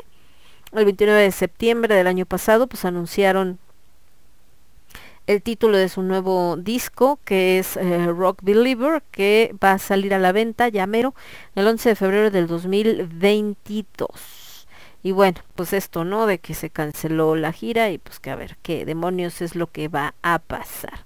Y pues el legado de Scorpions por más que los consideremos como más fresones pues sí es bastante importante. Por acá mi querido Alucard me decía que en los tops no hay na- no hay nada como faltó esto o aquello. Están hechos en base a datos investigación o simple gusto del autor del mismo. Quieres incluir las que te gustan a ti haz tu top y fin del rant. Pues sí pero ya ves que luego diría por ahí el Lord Peña ningún chile les embona eh, algunas personas, digo, no digo de ustedes, sino en general, a veces hay gente que nomás está viendo, a ver que me acuerdo de los famosos haters que hacemos el otro día un programa especial. También mi querido Alucard dice que, eh, que dicen que Axel Rose que se puso así porque dejó la piedra y que entonces se embarneció. Dice, le hago el chiste a mis primas que son mega fans de, de, de Guns, que eh, les digo, pues alguien que alguien le diga dónde la dejó, que le ayuden a buscar la, la piedra, que porque cuando dejó la piedra se, se puso así de llenito, pues el tiempo y los excesos no pasan en balde, mi querido Alucard, cobran factura, cobran factura. Y bueno, en el caso de Anthrax, que fue la otra rolita que escuchamos después de Scorpions, medio, medio drástico el cambio, con Caught in a Mosh, eh, Anthrax también son gringos, ¿no? Como varias de las bandas que están en esta lista. Pero ellos más que dentro del heavy metal están considerados, les decía, dentro del thrash metal. Ellos se fundan también en los 80s, por ahí de 1981, con Scott Dean, el guitarrista, y el bajista Dan Liker. Mm, son considerados dentro de los cuatro grandes del thrash, junto con Metallica, Megadeth y Slayer. De hecho, en algún momento se hizo se hicieron varios conciertos, pero hay uno muy famoso, que de hecho por ahí tengo el disco, creo que fue en Sofía, Bulgaria, donde se juntan estos, ¿no? Los cuatro, los cuatro grandes. También han vendido, por supuesto, muchos discos alrededor del mundo. Eh, se dieron a conocer, eh, pues, con, con, su música, con este sonido tan particular del trash, que el trash finalmente es como esta contraparte al glam, donde de repente tenías estas bandas, pues sí, metaleras y sí, todo el asunto y todo esto, pero eh, eran como los niños bonitos, precisamente esta parte que de repente tenía Guns N' Roses, que de repente tenía eh, Poison, que tenían eh, todos el mismo Scorpions, etcétera, como esta imagen así muy, ay, todos bien, bien guapos, y entonces viene el trash, y el trash es este rollo como de nosotros tocamos, no importa cómo nos veamos, y entonces hasta la fecha se sigue haciendo burla, aunque el trash como tal, mucha gente lo identifica como esta palabra que quiere decir basura y pues son dos cosas bien distintas, no va ahí por ahí el asunto, ¿no? Pero la gente lo empezó a interpretar como ese lado. De hecho hay un meme donde está este como eh, el monstruo come galletas, o no sé cómo se llama ese monito de los mopeds que está dentro de un bote de basura y viene el conde contar y entonces está el conde contar viendo a este monito que está en el bote de basura y dice cuando un gótico se encuentra con un fanático del trash, entonces bueno eh, pero pues es un sonido muy particular, como se darán cuenta. También Anthrax pues también pasó por un montón de cambios después de que se había eh, formado y luego cuando firmó eh, contrato con una discográfica independiente llamada Megaforce Records, eh, que fue con la que sacó su álbum debut. Em, su bate, bueno, uno de sus miembros abandonó la formación, tuve que sustituirlos con otro, ya saben todo este rollo. Eh, actualmente, pues está formado por los que conocemos, Scott Young, Charlie Bennett, Benante, perdón, Frank Bello, Joe Belladonna y Jonathan Donais y pues por ahí un montón de ex miembros que se han eh, que han pasado por la por la banda pero les digo más es como esta idea de hacer como otro tipo de imagen, otro nombre de este pues como más pesado, etcétera.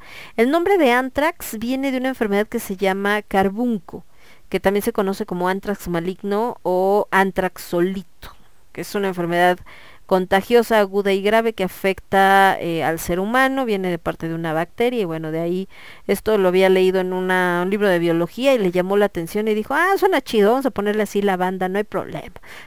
Entonces, pues bueno, eh, el puesto de vocalista realmente tuvo por ahí varios cambios desde eh, John Connolly, Dirk Kennedy, el hermano pequeño de Jan, Jason Rossfield, y ya después llegó Neil Turbin en el 82 y bueno, de ahí ya se siguieron dando diferentes conciertos y les digo, pues también es una banda que tiene una gran influencia en muchos de los músicos eh, actuales, ¿no? Y eh, que se mezclaron con otras bandas, pues en el sentido de que convivieron y formaron parte de esta época y de esta historia del metal como por ejemplo em, este con Dimebag Darrell donde ellos como sale otro de sus miembros sale Spitz en el 95 hacen la grabación de un, nuevo trabajo pero ya como cuarteto y donde pues piden la colaboración de de otros guitarristas como por ejemplo Paul Crock y Dimebag Darrell y eh, Charlie Betante. Y bueno, ahí están, eh, siguen trabajando, les digo finalmente, esta imagen de trash, estos sombreros así como tejidos, esta imagen como más eh, ruda, vamos a decirle, y actualmente pues todavía los señores de Anthrax ahí andan, por ejemplo el buen Scott Jan pues ahí sigue trabajando y haciendo festivales y todo este rollo y bueno obviamente pues sabemos que por el tema de la pandemia pues tuvieron que encerrarse como muchos de los músicos a seguir creando nuevos materiales. Eh, Anthrax se considera una de las bandas que hacen que se aparezca y que se refuerce o se cimente lo que es además del trash el speed metal que es esta parte donde eh, cada vez se tocan más rápido las las guitarras. Entonces pues bueno es em, es una banda bastante importante y bueno, como muchos lo sabemos, pues mucha gente la sigue, hay otros que siempre se están peleando de que nada, es que a mí no me gusta, pero pues te guste o no te guste la banda, de que es un, una agrupación que ha tenido una gran influencia en la música, pues eso nadie lo puede negar. Por acá, mi querido Alucard dice, sobre todo los excesos en la comida de acá de este, que le digo que te cobran factura los excesos, dice por acá el niño, un niño Alucard. Va, te va a aparecer Pau y te va a jalar las patas, ¿eh? Porque me pasó con Guns N' Roses, les digo que me acuerdo hace muchos años que yo también me burlaba del pobre Axel Rose y eh, me acuerdo que fue una broncota porque Pagui, que en paz descanse, que estaba en Polonia, una chica que nos escuchaba desde por allá, este, justo ella era muy fan de, Axel y después me dijo, no, es que se enojó porque ella eh, quería embarazarse y no pudo hacerlo por ciertos padecimientos que tenía y le habían provocado mucho eh, descompensación hormonal que le habían llevado también de repente a subir de peso. Y entonces era algo muy difícil y decía ella es que la gente no entiende y dije bueno no iba por ahí el asunto no de de decir, ay, si está enfermo o no enfermo y burlarte, pues no, no iba por ahí, pero pues sí fue una situación bastante álgida, por eso me acuerdo mucho de esa situación de, de, de Axel. Pero, eh, pues te digo, o sea, desgraciadamente esta vida de rockstar, pensemos en alguien como Axel Rose, cuando tienes menos de 25 años y tienes ya todo el éxito, tienes a quién sabe cuántas mujeres eh, de todos los tipos, bellas, de todo, ¿no? Este, haciendo fila para estar contigo, eh, donde te presentes, la gente te sigue. La fama, híjole, la fama es bien complicada y la verdad es que te lleva por unos caminos que luego es muy difícil de salir. Y, perdón, y por eso muchos de los músicos de las bandas que estamos viendo ahorita pues se han perdido de repente en el camino y este y pues algunos la han librado pero la verdad es que también hay algunos que ni cómo ayudarles eh que de plano se perdieron y pues que como vemos también muchos desgraciadamente han muerto, ¿no? Entonces está grueso y efectivamente, como bien dice Alucard, una de las razones que ha llevado a muchos de estos músicos a mm, pues a verse como se ve en el día de hoy es por el tema de la comida, que ahora en el tema de la comida a veces sí es porque, ay, pues quiero comer y ya, eh, pero también representa, y creo que en el caso de Axel Rose más, este rollo de, eh, de la comida rápida estadounidense. Digo, finalmente él viviendo en una escena como esto que es, eh, ¿cómo se llama? Este, California, eh, representa creo que Axel Rose junto con mucha gente, ¿no? Por supuesto, pero ahorita que estamos hablando de él, esta bronca que tiene Gringolandia de el número uno en cuestiones de obesidad en el mundo. ¿Por qué? Porque su alimentación, o sea, no está de la fregada, sino lo que le sigue. O sea, la verdad es que los tipos están a nada. Digo, nosotros no andamos muy lejos, ¿eh? México ahí anda también por ahí en los primeros lugares, pero no estamos muy lejos de esta película de Wally donde ya no pueden ni caminar de tan gordos y que solamente andan como en esta sillita flotante, ¿no? Y que entonces eh, ya todo lo ven con la maquinita y cuando quieren pararse no se pueden ni mover, pues bueno, por ahí andan ya llegándole. Nos vamos con los siguientes. Ah, no, algo me estaba diciendo Casiel, espérenme. Es que como les digo que tengo el Face acá en, digo, perdón, bueno, sí, el Facebook en el teléfono, porque si no luego se atora, aquí se lo pongo en la computadora y más porque entre que bajas la música y todo este rollo, eh, nada más déjenme lo encuentro primero, aquí está. El buen cast dice, deja si falta o sobra en los tops. Hay veces que sus argumentos como si dejan mucho que desear la neta. Es que de verdad nunca le das gusto a la gente cuando, sobre todo como ahorita que dice, cuando hablas de este top eh, 10, top 20, top no sé qué, porque la gente cree que las bandas que tienen que estar es de acuerdo a sus gustos personales, ¿no? Como bien dice Alucard, eh, muchos de estos que se hacen de estos tops de, canciones, pues son en investigaciones que haces, la historia de la banda, cuántos discos vendió, cuántas veces estuvo en el top eh, de las revistas o de los Billboard o de todo este rollo, donde normalmente se miden a través de los años las canciones más exitosas, y pues en base a eso es cuando determinas, ah, pues sí es una muy buena canción, es una canción que tuvo mucha fama, etcétera, y no tanto por el rollo personal. Dentro de la escena oscura de repente es complicado, porque mucha gente las bandas comerciales, que son prácticamente todas las que hemos escuchado hoy, pues obviamente no las toma en cuenta para ese tipo de tops porque dicen, no, porque se vendieron. Pues sí, mijo, qué bueno, ojalá, ¿no? Uno quisiera tener una banda o como igual, como escritor, como periodista, como locutor también, que de repente te dijeran, güey, quiero que te hagas famoso y entonces, este, quiero que toquen acá para que todo el mundo te conozca, o como locutor quiero que estés en tal estación para que todo el mundo te conozca, o que hagas la presentación de tal evento para que todo el mundo te conozca, y entonces ya te vuelves famoso y es, no, ya cambiaste, tú no eras así, tú eras banda, ¿no? Pero pues no, como yo les decía, un escritor, por ejemplo, que dice, yo no escribo para la gente, yo escribo para mí. Si escribieras para ti, no lo leerías en voz alta para que la gente lo vea, ni lo escribirías en Facebook, ni en ninguna parte. A nadie le dirías que escribes porque es para ti nada más, que nadie se entere. En el momento en que lo haces público, quieras o no, es porque consciente o inconscientemente estás buscando la aprobación o la admiración de los demás. Esa es una realidad. Nos vamos con las siguientes, chicos. En el número 28, y esta sí va a ser muy polémica, yo no estoy de acuerdo que esa canción esté ahí, pero es algo muy personal. Y ojo, a mí me gusta la rola, pero siento que con tanta historia de otras bandas dentro del metal, que esa canción esté ahí es como, ah, chale, ¿en serio? Pero bueno, bueno, ya platicaremos. En el número 28 está Marilyn Manson con The Beautiful People como decía Skyhammer, que era este pollo y papitas o una cosa así. En el número 27, ahí sí, una banda muy icónica del heavy metal hasta el día de hoy, aparte con, con un hombre que, que, muchos admiran porque no solamente es eh, vocalista, sino pues es un hombre muy inteligente, piloto y un montón de cosas. Iron Maiden con Run to the Hills, por supuesto. Y en el número 26 están los señores de Sepultura con desde Brasil, con eso que se llama Refuse Resist. Así que nos vamos con las siguientes tres de estas 40 canciones que VH1 consideraba en este especial las más grandiosas de la, eh, de la historia del metal. Y regresamos. Yo soy Lemon, esto es el quinto elemento y lo escuchas únicamente a través de Radio Estridente. Volvemos. Transmitiendo para todo el universo, Radio Estridente.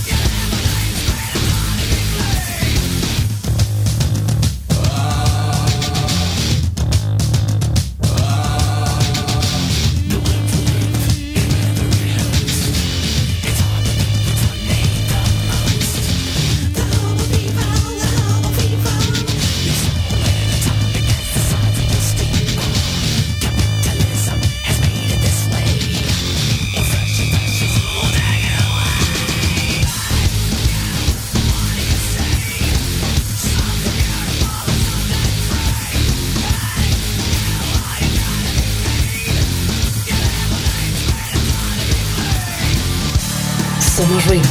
Somos estridente.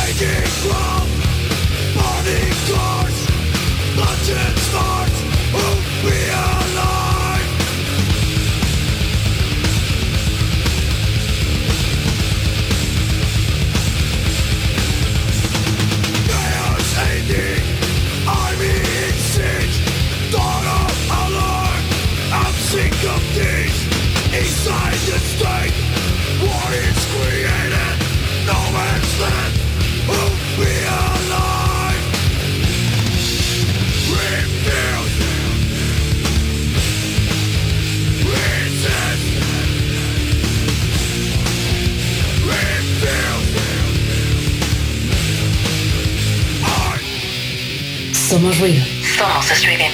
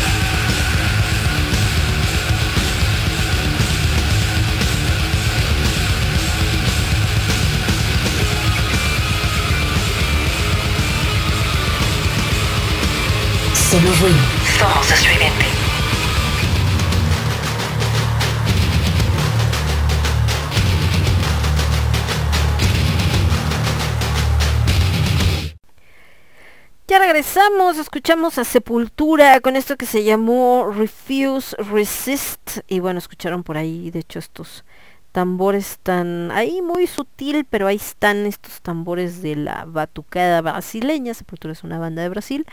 Iron Maiden con el clásico Run to the Hills y Marilyn Manson con no sé qué papitas que decía Skyhammer con The Beautiful People, que bueno, precisamente por lo que estaba platicando, les decía que a mí, pues así como para estar dentro de las top, eh, pero bueno, o sea, a lo mejor sí, pero no, como que yo la pondría, bueno, no sé, no sé, siento que hay otras canciones más chidas, pero bueno, no estamos haciendo nosotros la lista, como bien dice el niño eh, Alucard, finalmente es basado en lo que ellos vieron para eh, esta situación, o sea, investigadas todo y este asunto y demás. Bueno.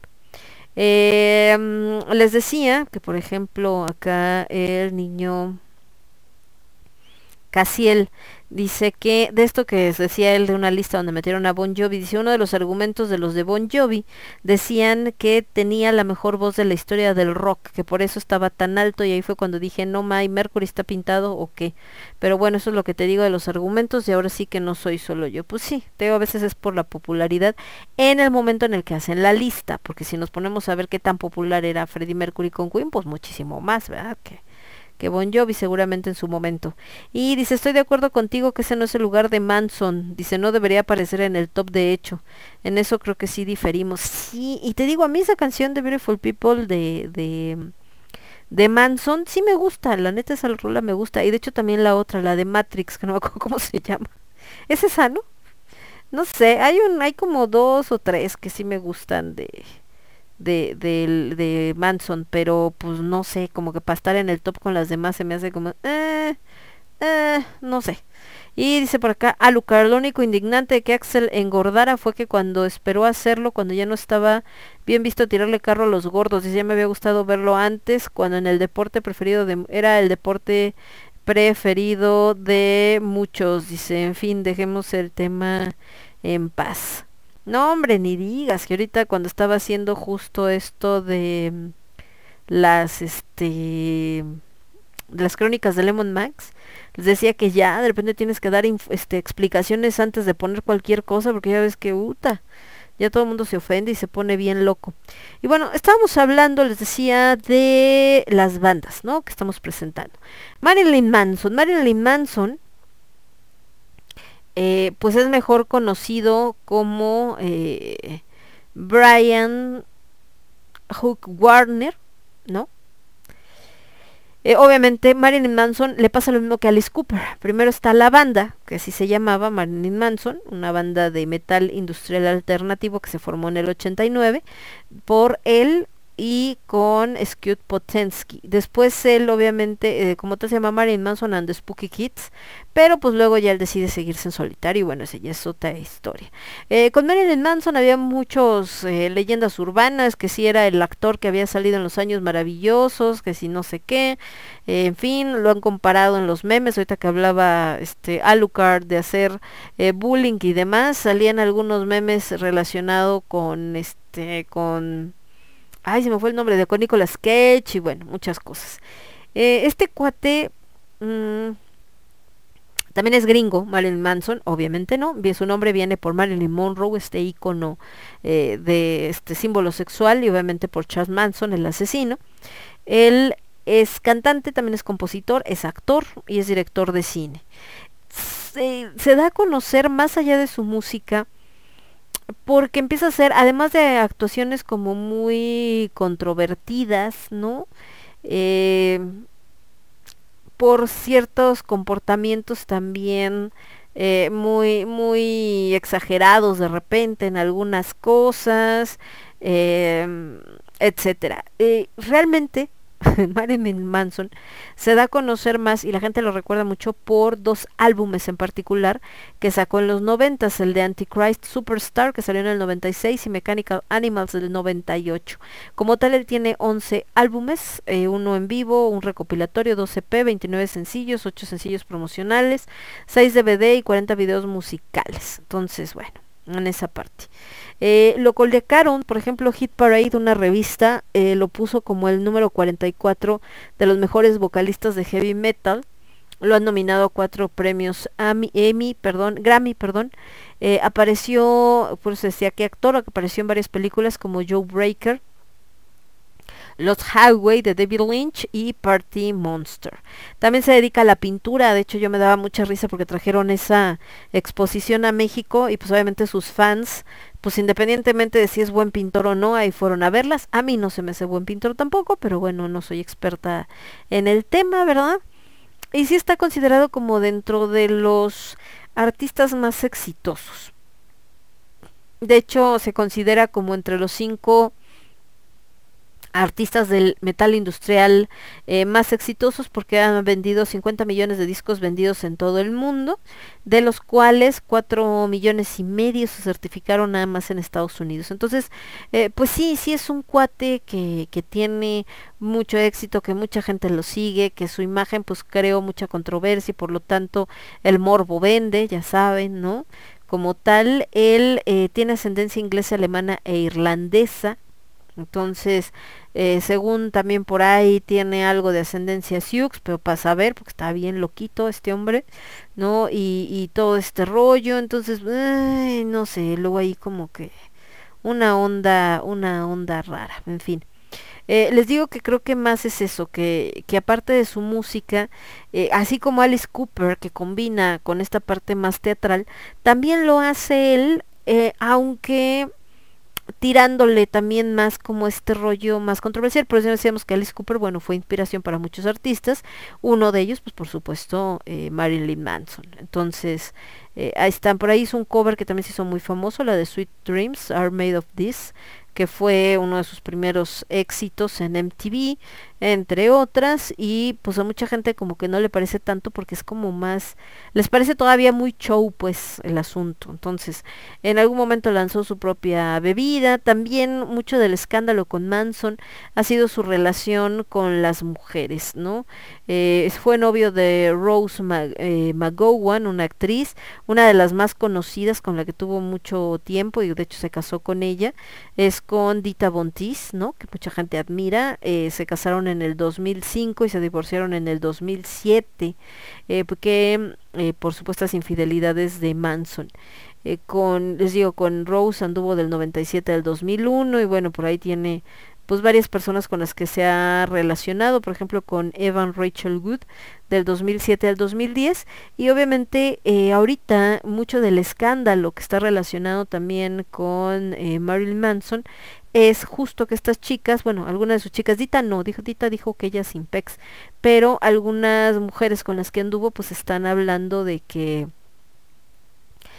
de que era agresivo, que hubo supuestos abusos y por ahí pues como que se estaba eh, levantando cierta polémica. Esto en el 2021, Esme Bianco acusó a Manson de abusar físicamente de ella durante la relación que mantuvieron en el 2011 después de que se separara de su esposo. Eh, lo demandó en abril de 2021 por presunta agresión sexual, tráfico de personas y abusos físicos y emocionales, diciendo que le habían dado drogas y alcohol para someterla a amenazas de violencia y violación y que también eh, él la había atado a un reclinatorio de oración y que la había golpeado con un látigo y que después la violó y que bueno, después por estos abusos, pues padeció a la, padece a la fecha de estrés postraumático, ansiedad y depresión, pero pues en eso están todavía que no saben qué onda. Y pues digo tuvo varias, no sé como Ivan Rachel, también está una actriz pornográfica, Stoya, entre otras cosas. Y pues todavía está este asunto con respecto a esta eh, denuncia de Esme Bianco y pues a ver en qué termina todo este asunto. Esme Augusta Bianco es actriz, modelo, actriz de voz, intérprete de cabaret y burlesque y DJ. Ella es británica. Ella salía mucho en Juego de Tronos haciendo el papel de Ross. Entonces, eh, Evan Rachel Wood, ¿no? Eh, la fotógrafa Ashley Walters, Sarah McNally y Gabriela Surgirl también publicaron en sus cuentas de Instagram acusaciones de acoso y abuso en contra de Manson que también fueron pareja de él.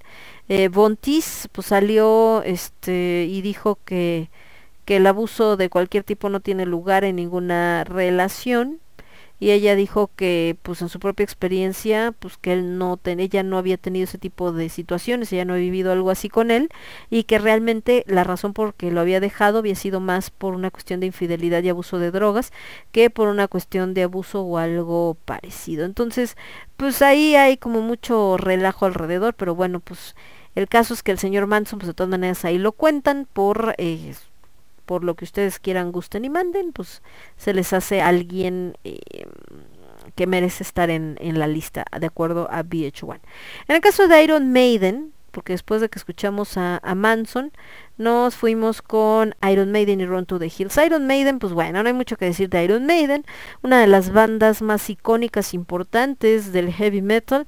Ellos también son británicos, al igual que Judas, que Black Sabbath y muchas.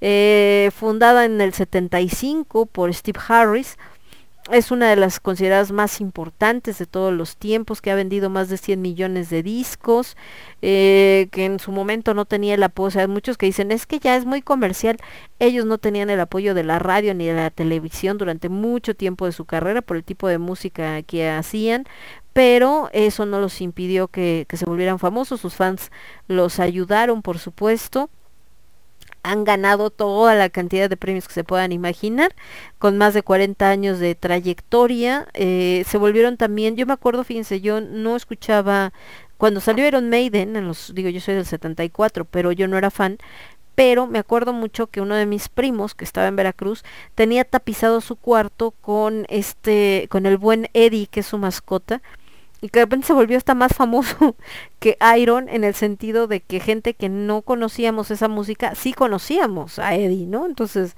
pero bueno, Eddie the Head. Es un personaje antropomórfico que aparece en la mayoría de sus álbumes, entonces todo el mundo lo relaciona con ellos, por supuesto. Eh, han tenido también, por lo mismo, tantos años de carrera, pues muchos cambios, de repente ahí cambiaron de vocalistas, que este, que el de allá, que no sé qué.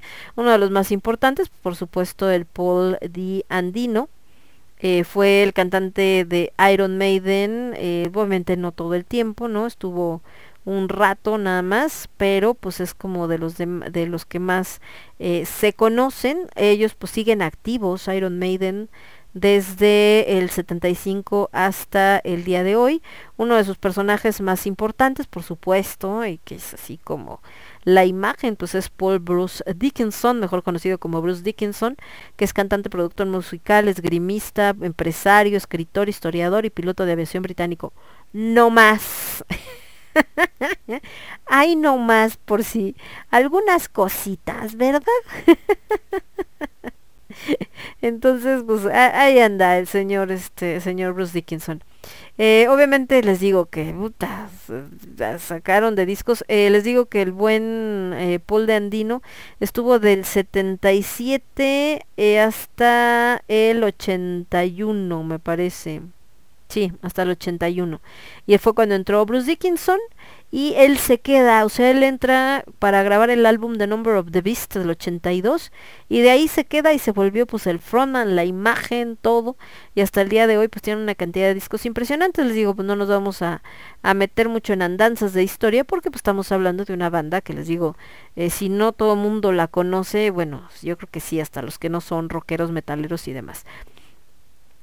Obviamente el nombre de Iron Maiden, la doncella de hierro, viene de un instrumento de tortura que era eh, como un tipo de ataúd de metal que tenía picos en su interior y en la tapa y donde al torturado pues lo metían y entonces ya de entrada te estaba picando a los lados y el momento que cerraban la puerta pues te acababan de rematar y obviamente la idea era que con todas estas heridas la gente se fuera desangrando lentamente, pues bastante gacho el asunto.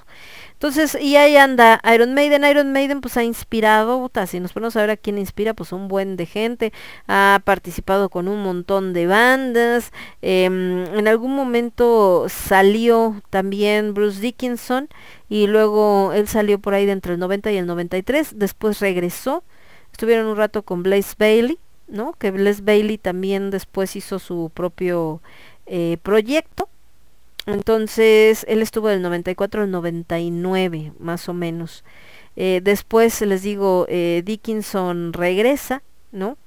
Y eh, pues ya hasta la fecha ahí se quedó. Entonces, y siguen haciendo música, siguen haciendo presentaciones, siguen manteniéndose presentes, pues estamos hablando de que finalmente Iron Maiden ya no es nada más una banda, sino ya es una marca completamente. Entonces, eh, ha influenciado a muchísimas generaciones, desde bandas también muy conocidas y que también están en esta lista, como Metallica, como Avenged Sevenfold y como un montón de gente que por ahí cuando les preguntan, pues siempre, a mí me ha pasado cuando entrevistas a bandas y les dices, oye, ¿cuáles son tus influencias? Y pues la gran mayoría siempre te van a decir, pues Iron Maiden. Es un hombre bastante inteligente, Dickinson. Obviamente también han estado metidos en broncas de que los acusan de satanismo y otras eh, situaciones, como eh, pues obviamente por el personaje, por eh, lo que es este Eddie, por la imagen que maneja y todo, y porque las letras y que no sé qué, y pues nada que ver, ¿no? Ellos no tienen nada que ver con esas situaciones. También por ahí en uno de estos festivales que hace Ozzy Osbourne, en el Ozfest, pues parece que, eh, que tanto Sharon, o sea, la esposa de Ozzy Osbourne, empezó a decirle a algunos miembros de su familia y de otras bandas que sabotearan a Iron Maiden, eh, porque quería que cortaran y que retrasaran la entrada de Eddie y a su familia les dijo que le rejaran huevos, tapas de botellas, encendedores desde la audiencia y obviamente estos ataques pues eran respuesta a unas declaraciones que había hecho Bruce Dickinson criticando los programas de telerrealidad porque pues finalmente eh, Ozzy y su familia pues fueron de los primeros que empezaron a participar en esas eh, en esos realities. Y bueno, Sharon dice que después que le, eh, le había dado algunas disculpas por los comentarios de, de Dickinson, pero pues Harris dijo que no es cierto, yo no le dije nada, ¿no? Y que bueno, finalmente que ese altercado pues fue una tormenta en una taza de té y que él pues sigue, eso no quita que piense que Ozzy Osbourne pues es un icono musical. Bueno, tienen influencias de un montón de miembros, por supuesto. Está Steve Harris en el bajo desde el 75 hasta el día de hoy, también hace los coros, ha estado en los teclados en el 88 y después del 98 hasta el día de hoy y en las voces en el 78. Deb Murray, que también está desde el 77 en la guitarra, Nico McBrain, que está en la batería y la percusión desde el 82, Yannick Hairs, que está en la guitarra desde el 90, Adrian Smith, que está en la guitarra y coros del 80 al 90, luego regresó en el 99 hasta el día de hoy, y en los teclados a partir del 98, y Bruce Dickinson, que está en la voz y en el piano, estuvo del 81 al 93, luego se ausentó un tiempo y regresó en el 99 y hasta la actualidad. Y pues es una banda no icónica, sino lo que le sigue. Y finalmente este bloque que escuchamos, Los Señores de Sepultura, la primera banda latinoamericana que aparece, y creo que la única, de hecho. Sepultura, bueno, es una banda de thrash metal, así como hablábamos de estos grandes de... No entra en este grupo de Anthrax, Slayer, ¿no? Este...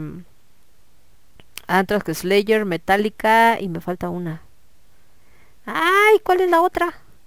Eran los cuatro del trash, espérenme, porque se me este se me olvidó cuáles eran los cuatro del trash y que les digo que andan apenas los acabo de decir ya se me fue Ay, es Anthrax Megadeth era la otra Anthrax Megadeth Slayer y Metallica pero bueno Sepultura empieza en el 84 por los hermanos eh, Max Calavera Cavalera, perdón, Calavera, por los hermanos Max Cavalera, eh, Max y eh, el buen Igor, ¿no? Max estaba en la guitarra y la voz y Igor en la batería. Es uno de los más exitosos, por supuesto, de Brasil, sobre todo en esta parte del heavy metal, de los más influyentes en el género alrededor del mundo. Ellos originalmente estaban pues orientados a lo que es el thrash, el death y el group metal, después entraron por ahí coqueteando con el hardcore, con el metal alternativo, con el nu metal y con el metal industrial. Ellos se forman, a diferencia de muchas bandas, y más por esta situación eh, de su país, por en el contexto de la represión que marca los últimos años de la dictadura militar brasileña. Y su estilo, pues obviamente son trabajos que la gente reconoce, como en el caso de Arise, que salió en el 91, Chaos ID en el 93 o Roots en el 96. Eh, deja la agrupación en el 96 por broncas que tenía ahí con con los miembros, eh, funda Soulfly, que también es una banda bastante conocida, y Gore deja la banda en el 2006 y entonces se juntan en un proyecto que también hemos visto en vivo, de hecho se han presentado aquí en México, que es Cavalera Conspiracy. Eh, la formación actual entonces de Sepultura está eh, Paul- Paulo Jr. en el bajo, que es el único original de la banda, ¿no? que todavía está desde el principio. El guitarrista Andreas Kisser, jalan a un vocalista estadounidense que se llama Dory Green y en la batería Eloy Casagrande. Entonces, pues, ¿qué les digo? También vendieron un montón de discos, este, han estado ahí presentes. Es chistoso que lo hayan fundado los dos hermanos y los dos hermanos ya no están, pero bueno, esa es otra historia. pues qué buena onda también, ¿no? Que les dejaron el nombre y que dijeron, bueno, que siga Sepultura aunque nosotros no estemos y no hay PEX, pues. Otros hubieran dicho, no, me vale y te quito el nombre porque yo fundé la banda y háganle como quieran. Pero bueno, ahí están los señores de Sepultura también, ya con estos eh, grandes cambios y todo lo que se, se hace. Actualmente, pues también siguen todavía presentándose. Eh, siguen trabajando obviamente con el tema de la pandemia, pues son otros de los que también se ven eh, pues obviamente afectados por todo este rollo que se tienen giras, se tiene mucho trabajo y demás. Y pues también el cambio musical, esto de que venían de este trash y de demás influencias y que ahora empiecen a sonar pues más como eh, metal y todo este rollo, pues no es nada raro, sobre todo por todo el cambio de integrantes que han tenido y pues también tiene mucho que ver con esta situación de, de dónde vinieron justamente estos desacuerdos y todo, ¿no? Y pues son de estas bandas que han influenciado no solamente al metal internacional, sino fuertemente pues al metal latinoamericano, siendo una banda de estos de estos lares. Eh, ahí está, no me está viendo si tenía alguna otra ventana, pero parece que no. Déjenme ver si tenemos por acá mensaje antes de cualquier otra cosa. No, acá no me ha dicho nada. Ah, Luca ya lo leímos. Y Casiel dice que él es anti-Manson. Dice, ya hasta te iba a poner si era el absurdo. ¿Qué te ha hecho Marilyn Manson? Digo, yo no creo que debe estar en la lista, pero tanto como como de ay, es lo peor que puede haber, no, tampoco.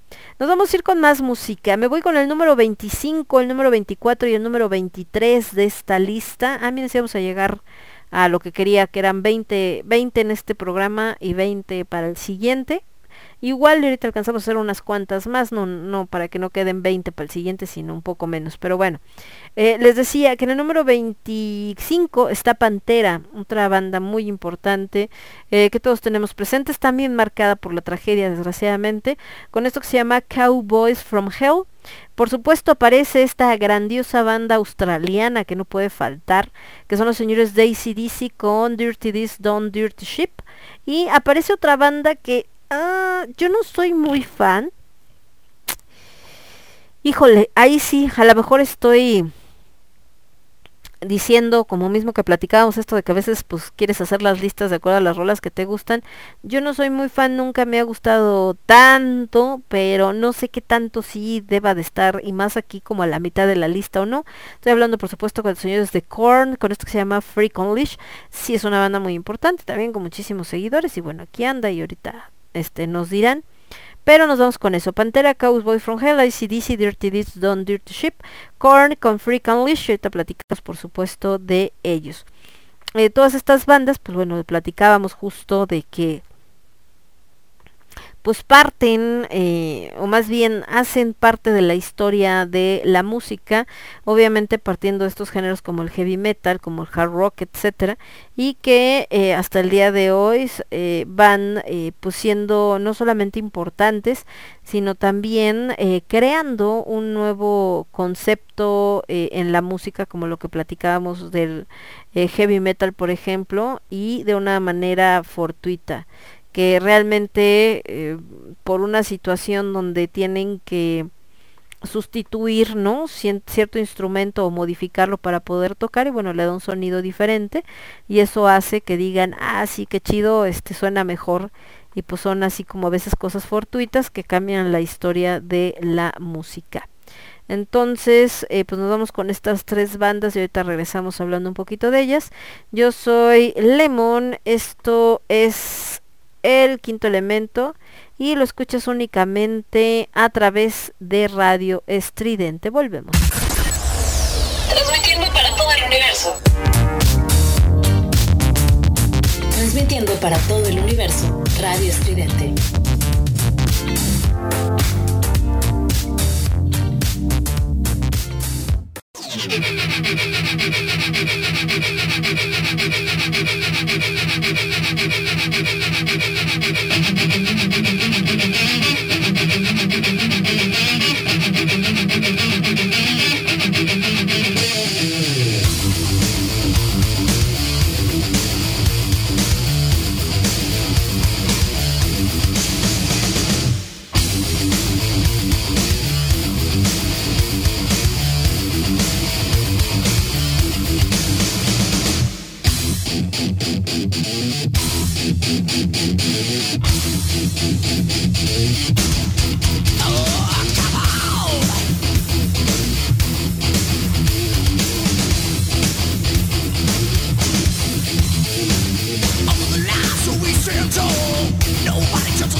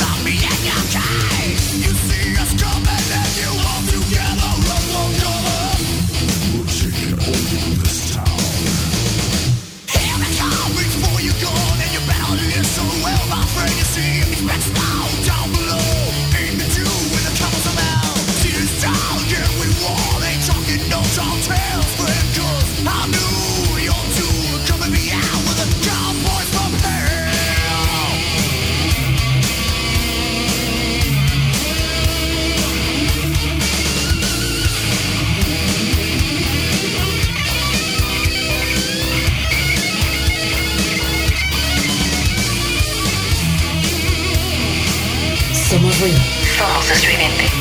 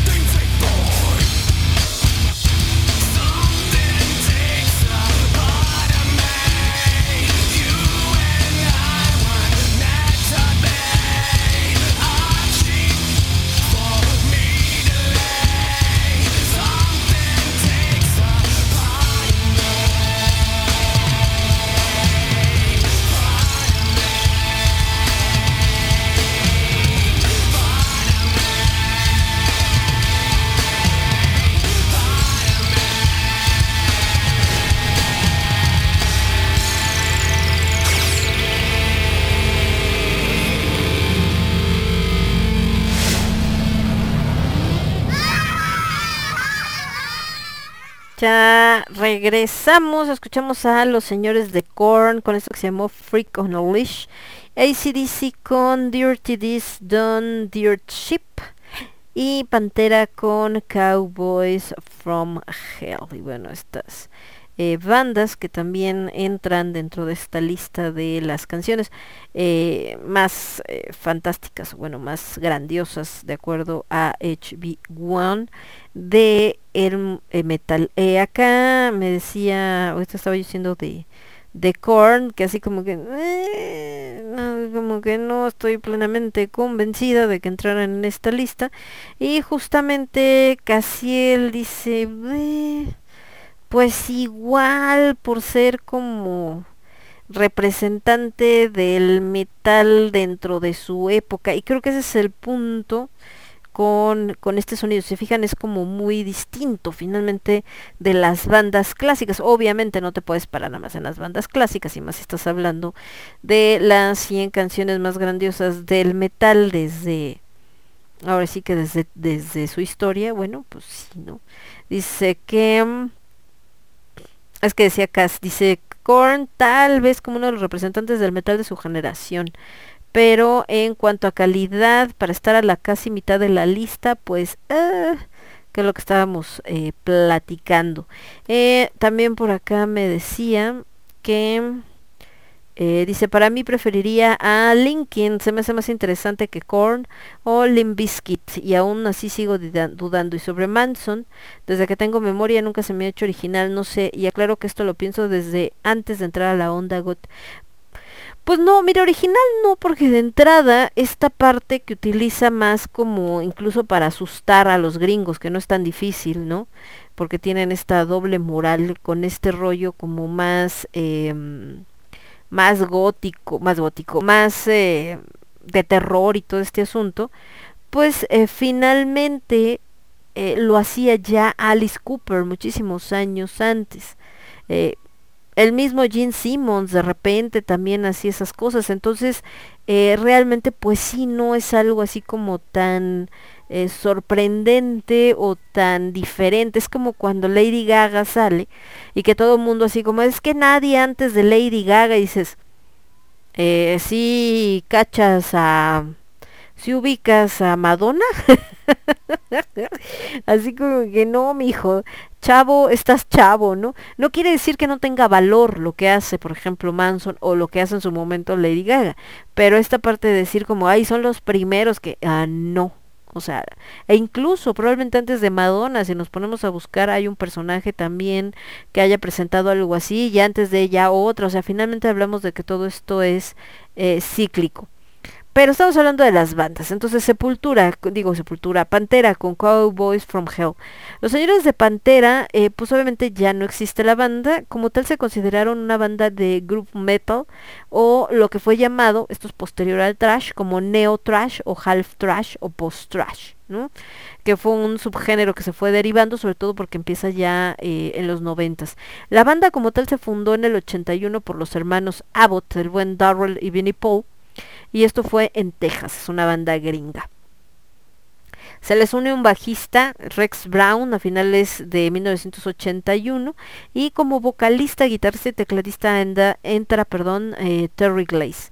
En el 85, Phil Anselmo se convierte en el vocalista principal eh, de la banda y se mantiene activa desde el 81 hasta que se disuelve en el 2003. Obviamente su género fue cambiando, eh, estaba este rollo del glam, igual que como surgen las bandas de trash, es esta contraimagen de que todos así muy bonitos, muy no sé qué, dice no, Nel, hay que cambiarle el asunto, ¿no? Y eh, vamos a hacer otra cosa, despiden a Glaze, llega Phil Anselmo, dejan estas raíces que estaban muy influenciadas por Kiss y todo esto y se convierten a un género pues como más pesado y precisamente cuando sale este álbum de Cowboys from Hell en el 90, este los catapulta a la fama y es cuando son más conocidos. Después en el 92 sacan un álbum también muy famoso que es Vulgar Display of Power, que es uno de los considerados pioneros de este género group metal. En el 94 sacan Far Beyond Driven con el número uno en el Billboard 200 y se considera a Pantera pues una banda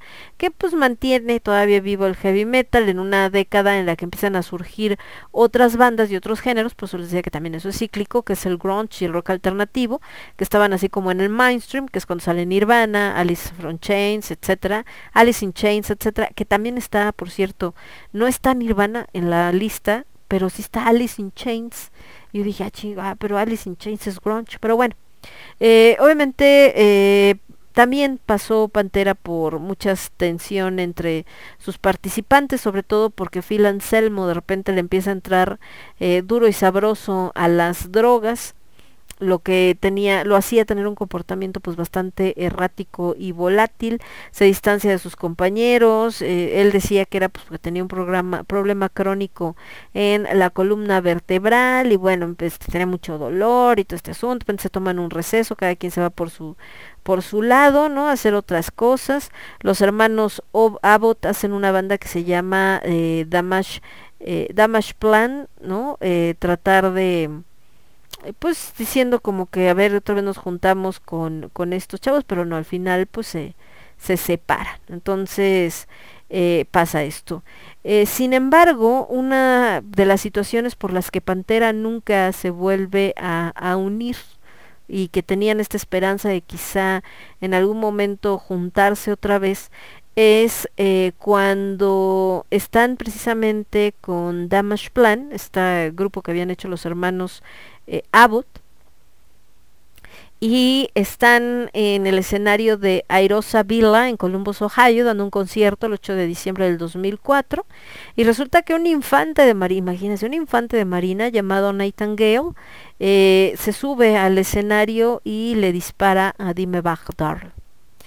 Eh, ¿Por qué? Pues no sé, ¿no? Eh, realmente recuerden que a veces el fanatismo es lo peor que puede pasar. Resulta que Phil Anselmo unos días antes había hablado con la revista Metal Hammer y decía que los demás miembros de Pantera pues no tenían por qué opinar sobre la adicción que él tenía y que Dimebag pues merecía recibir una buena eh, paliza. Entonces pues esto hizo que se terminaran de pelear y todo esto y precisamente pues esto este cuate que seguramente era fanático de Pantera y entonces le echaba la culpa a, los hermanos Abbott de, de, su separación, pues va y mata a Dimebag y obviamente después eh, quieren hacérselo acá, este, como, ay, es que tú dijiste, no sé qué, y pues Anselmo dice, a ver, cálmense, ¿no? Yo nunca hubiera lastimado a, a, a mi amigo y obviamente le dicen, Vinnie Paul, el hermano de Dimebag, dicen, pues, pero tú la causaste por lo que dijiste y que estos cuates y bueno, finalmente fue todo todo un show. Entonces pues no dejaron a Anselmo que entrara al funeral de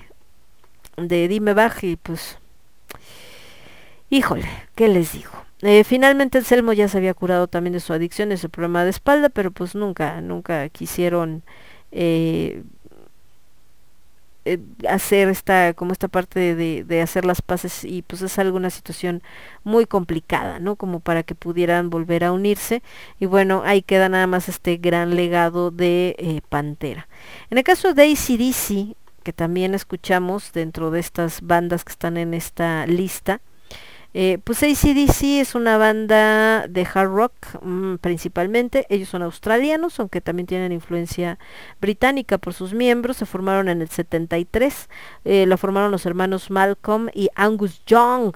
Ellos, así como en el caso de, de Halford con Judas Priest que decíamos que tienen esta imagen de, del cuero y que esto se empieza a viralizar con todos sus seguidores. En el caso de, de ACDC también tiene una manera muy particular de vestir que influencia a muchísimas personas, entre ellas el buen Jack Black, un actor que después sale en esta película de la Escuela del Rock, vistiendo precisamente como un integrante de ACDC, como este, que traían estos eh, como tipo uniforme escolar, así con sus chorcitos y todo el asunto.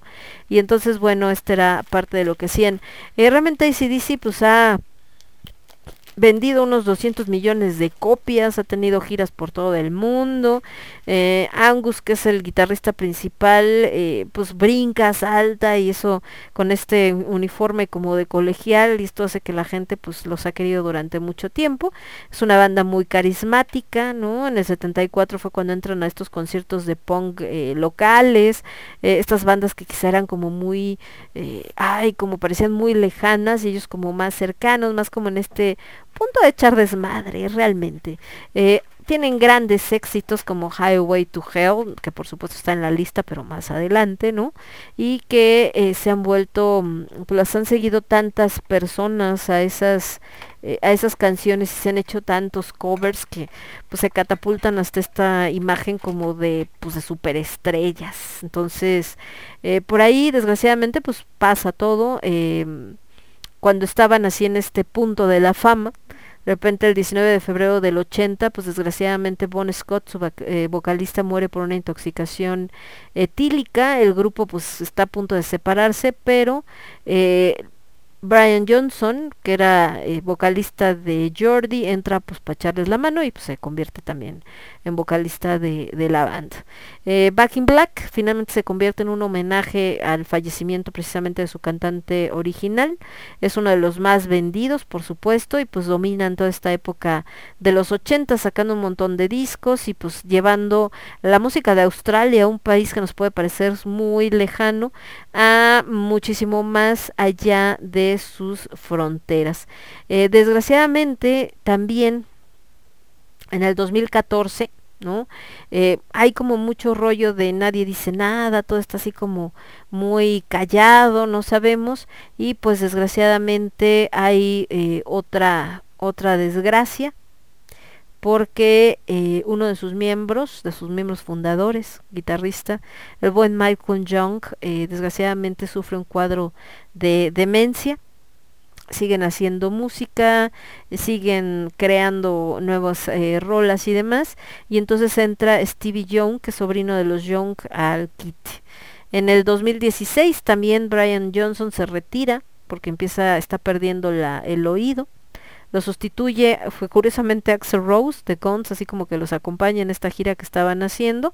Y eh, también en su momento este Cliff Williams anuncia que también va a dejar la banda. Entonces, pues ha tenido que estarse enfrentando todo este tipo de cambios, ha tenido que estar en toda esta situación de pues desgraciadamente de tantos problemas, pero sin embargo pues sigue siendo una banda eh, muy importante.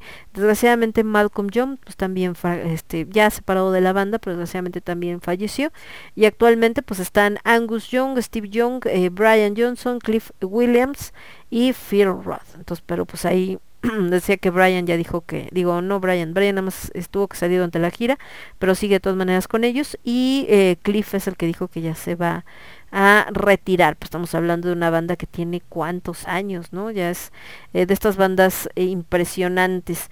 ACDC pues obviamente tiene que ver con la cuestión de corriente alterna, corriente continua, ¿no? Que es el dispositivo eléctrico y pues ahí les dejaron ese nombre, les pareció como chido. en algún momento decían que era una jerga para la bisexualidad y ellos así como de, ay, ¿a poco? no, pues no, nada que ver, ¿no? Muchas gracias, pero nada que ver. O sea, está chido y qué bueno que lo metan en esa parte, pero no, de neta. Neta no va por ahí el asunto, pero bueno.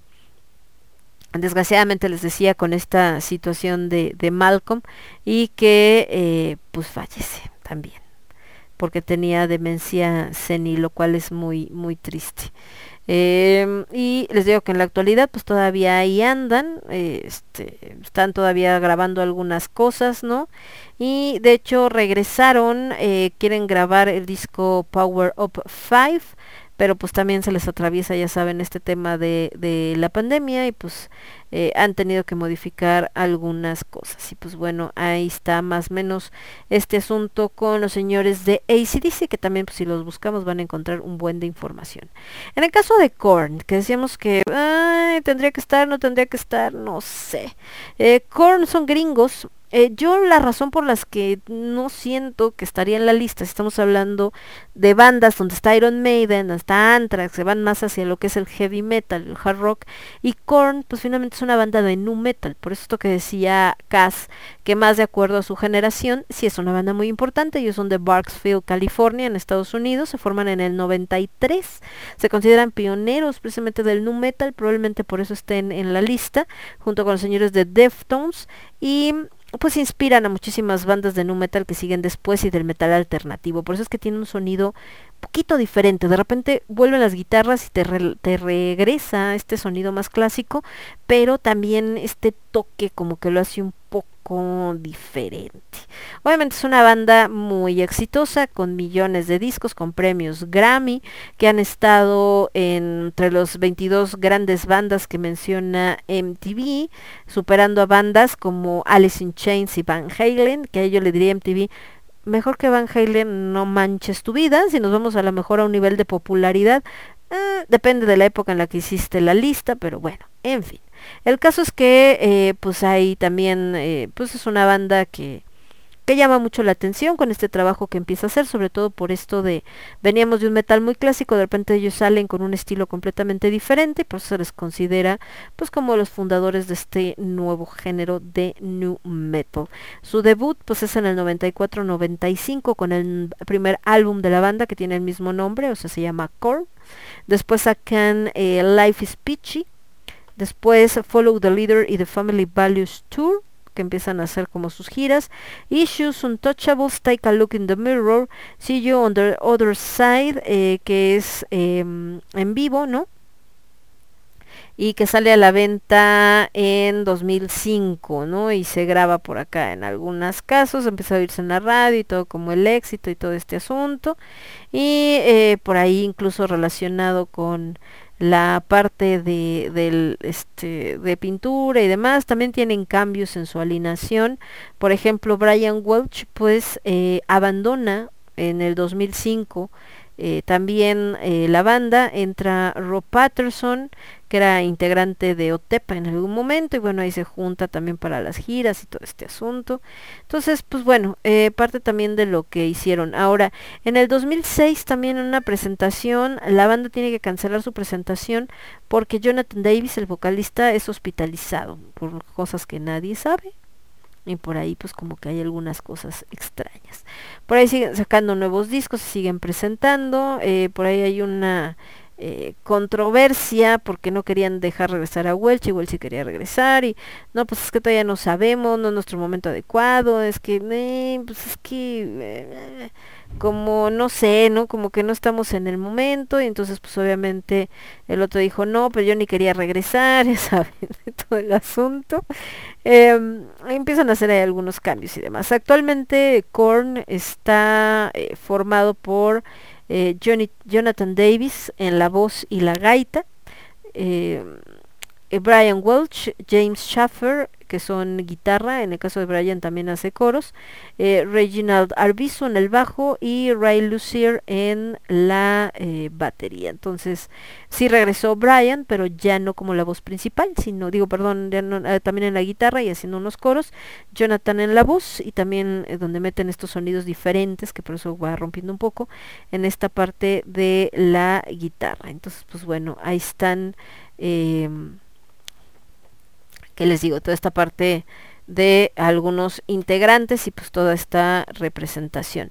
Desgraciadamente también, por ejemplo, de sus ex miembros, eh, Shane Gibson eh, murió, eh, era parte de Korn y bueno, desgraciadamente él falleció y me falleció bien joven, a los 35 años, por un problema en la coagulación de la sangre. Esto fue en el 2015. Entonces, pues por eso es que han tenido pues como estos cambios y que han tenido ahí que estar pues haciendo modificaciones y demás, ¿no? Entonces, pues bueno, ¿qué les digo? Mm, listo, entonces vamos con otras bandas para ir cerrando ya casi, en que queden estas 20, estamos en core, nos vamos con una banda que pues obviamente no puede faltar, ¿no? Mucha gente por esta banda tienen una mezcla de amor-odio. Hay gente que dice, no, sí son importantes, no, bueno, no tanto, no, pero sí los quiero, no, pero no, no, pero es que ve las jaladas que hicieron otro. De hecho hay un chiste apenas le sacaron, donde este, está un papá con su hijo y le dice, mira, le dice el, el hijo, oye papá, qué buenos estos discos que me, que me mandaste y que están buenísimos de Metallica, ¿no? Son cuatro discos y dice, ¿verdad que sí? Sí, no manches, son lo máximo y que la fregada y que no sé qué. Este, nada más sacaron estos cuatro discos. Sí, nada más sacaron esos cuatro, haciendo alusión a que, bueno, para ellos, eh, después de esos cuatro discos, ya lo demás que hizo Metallica ya no vale la pena y bueno, no hablemos de este esto que también pues fue bastante controversial eh, sus canciones que, que que grabaron ahora este cómo se llama Em, con gente como, bueno, que le dieron sus canciones a gente para que las cantara, como en el caso de, ay, ¿quién era, la, ¿quién era la chava que cantó? Me acuerdo si Hash, o sea, unas cosas bien raras, Miley Cyrus, y bueno, el peor, el reggaetonero este que ni me acuerdo cómo demonios se llama. Pero en fin, nos vamos entonces con Metallica, esto se llama Enter Sadman, es una canción clásica, ¿no? Ellos están en el lugar, ¿dónde está Metallica? Acá, en el lugar 22. Después nos vamos con Guns N' Roses, con Paradise City, se repite Guns. Y en el lugar 20, así que con ese cerramos este bloque de las primeras 20 canciones consideradas dentro de estas 40 eh, grandiosas canciones del metal, eh, Twisted Sister con I Wanna Rock. Y regresamos. Yo soy Lemón, este es el quinto elemento, lo escuchas únicamente a través de Radio Estridente. Vuelvo. Estás escuchando Estás escuchando Radio Estridente. Radio Estridente. Radio Estridente. Radio Estridente.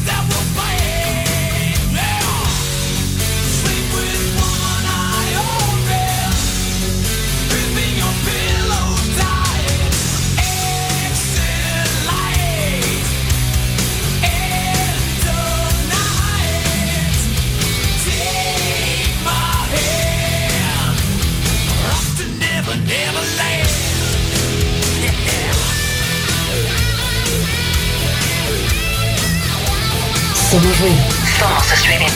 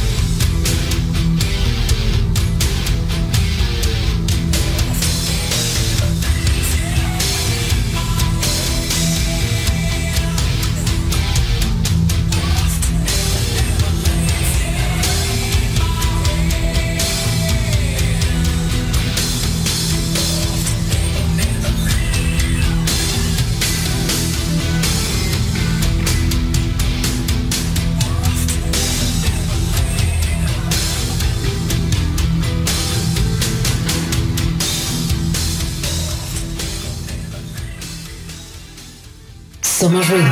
Somos estridente.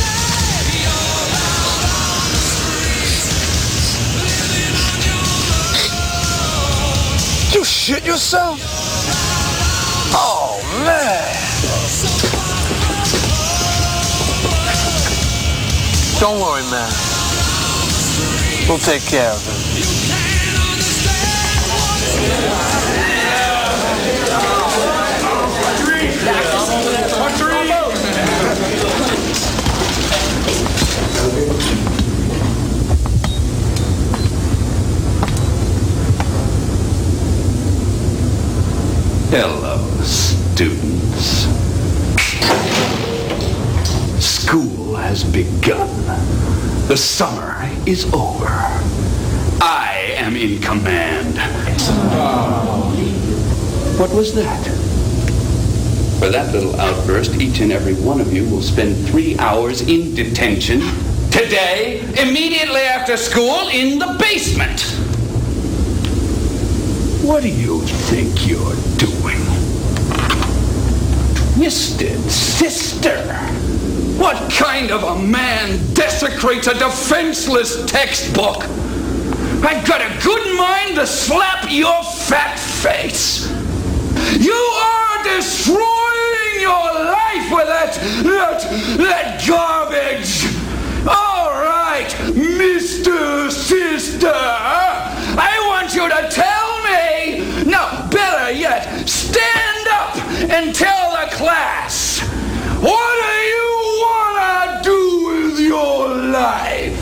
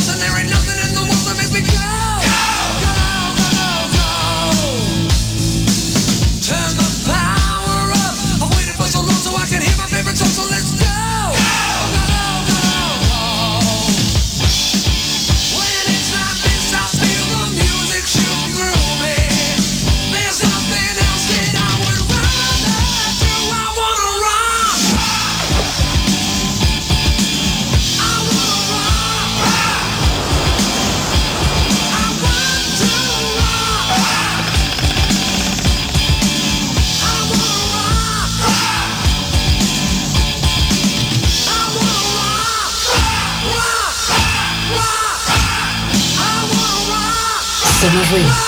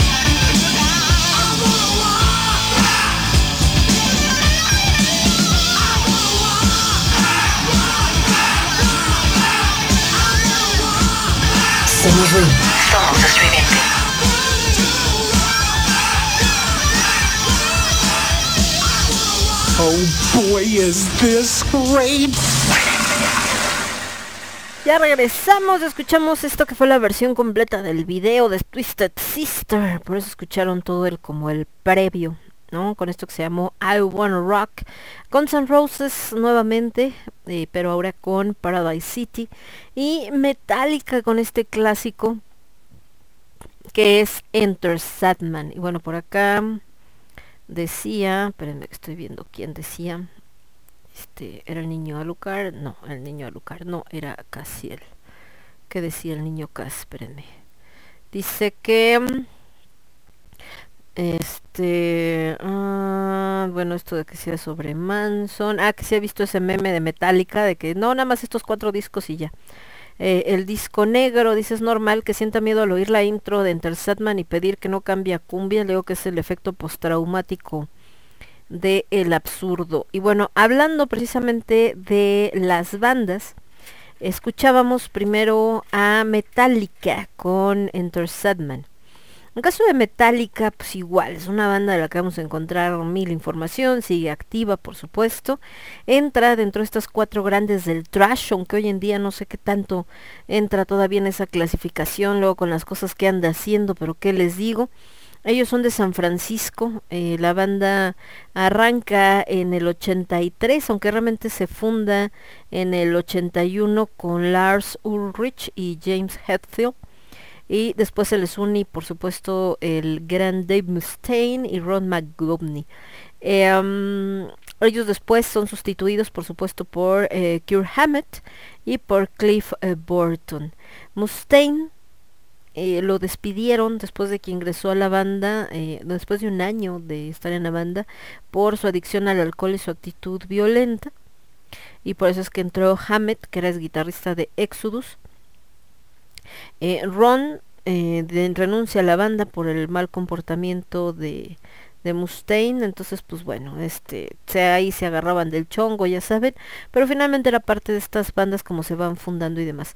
Actualmente tienen 10 discos y por eso bueno, hacían esta burla con el hecho de que de todos estos 10 discos, pues los, eh, los que consideran muchos de sus fanáticos que son eh, que valen la pena, que son exitosos y que los hacen la gran, gran banda que consideraron en su momento fueron los primeros cuatro. Han vendido más de 120 millones, en fin. Entran en esto que hablábamos los cuatro grandes del trash, que son Megadeth, Slayer, Anthrax y Metallica.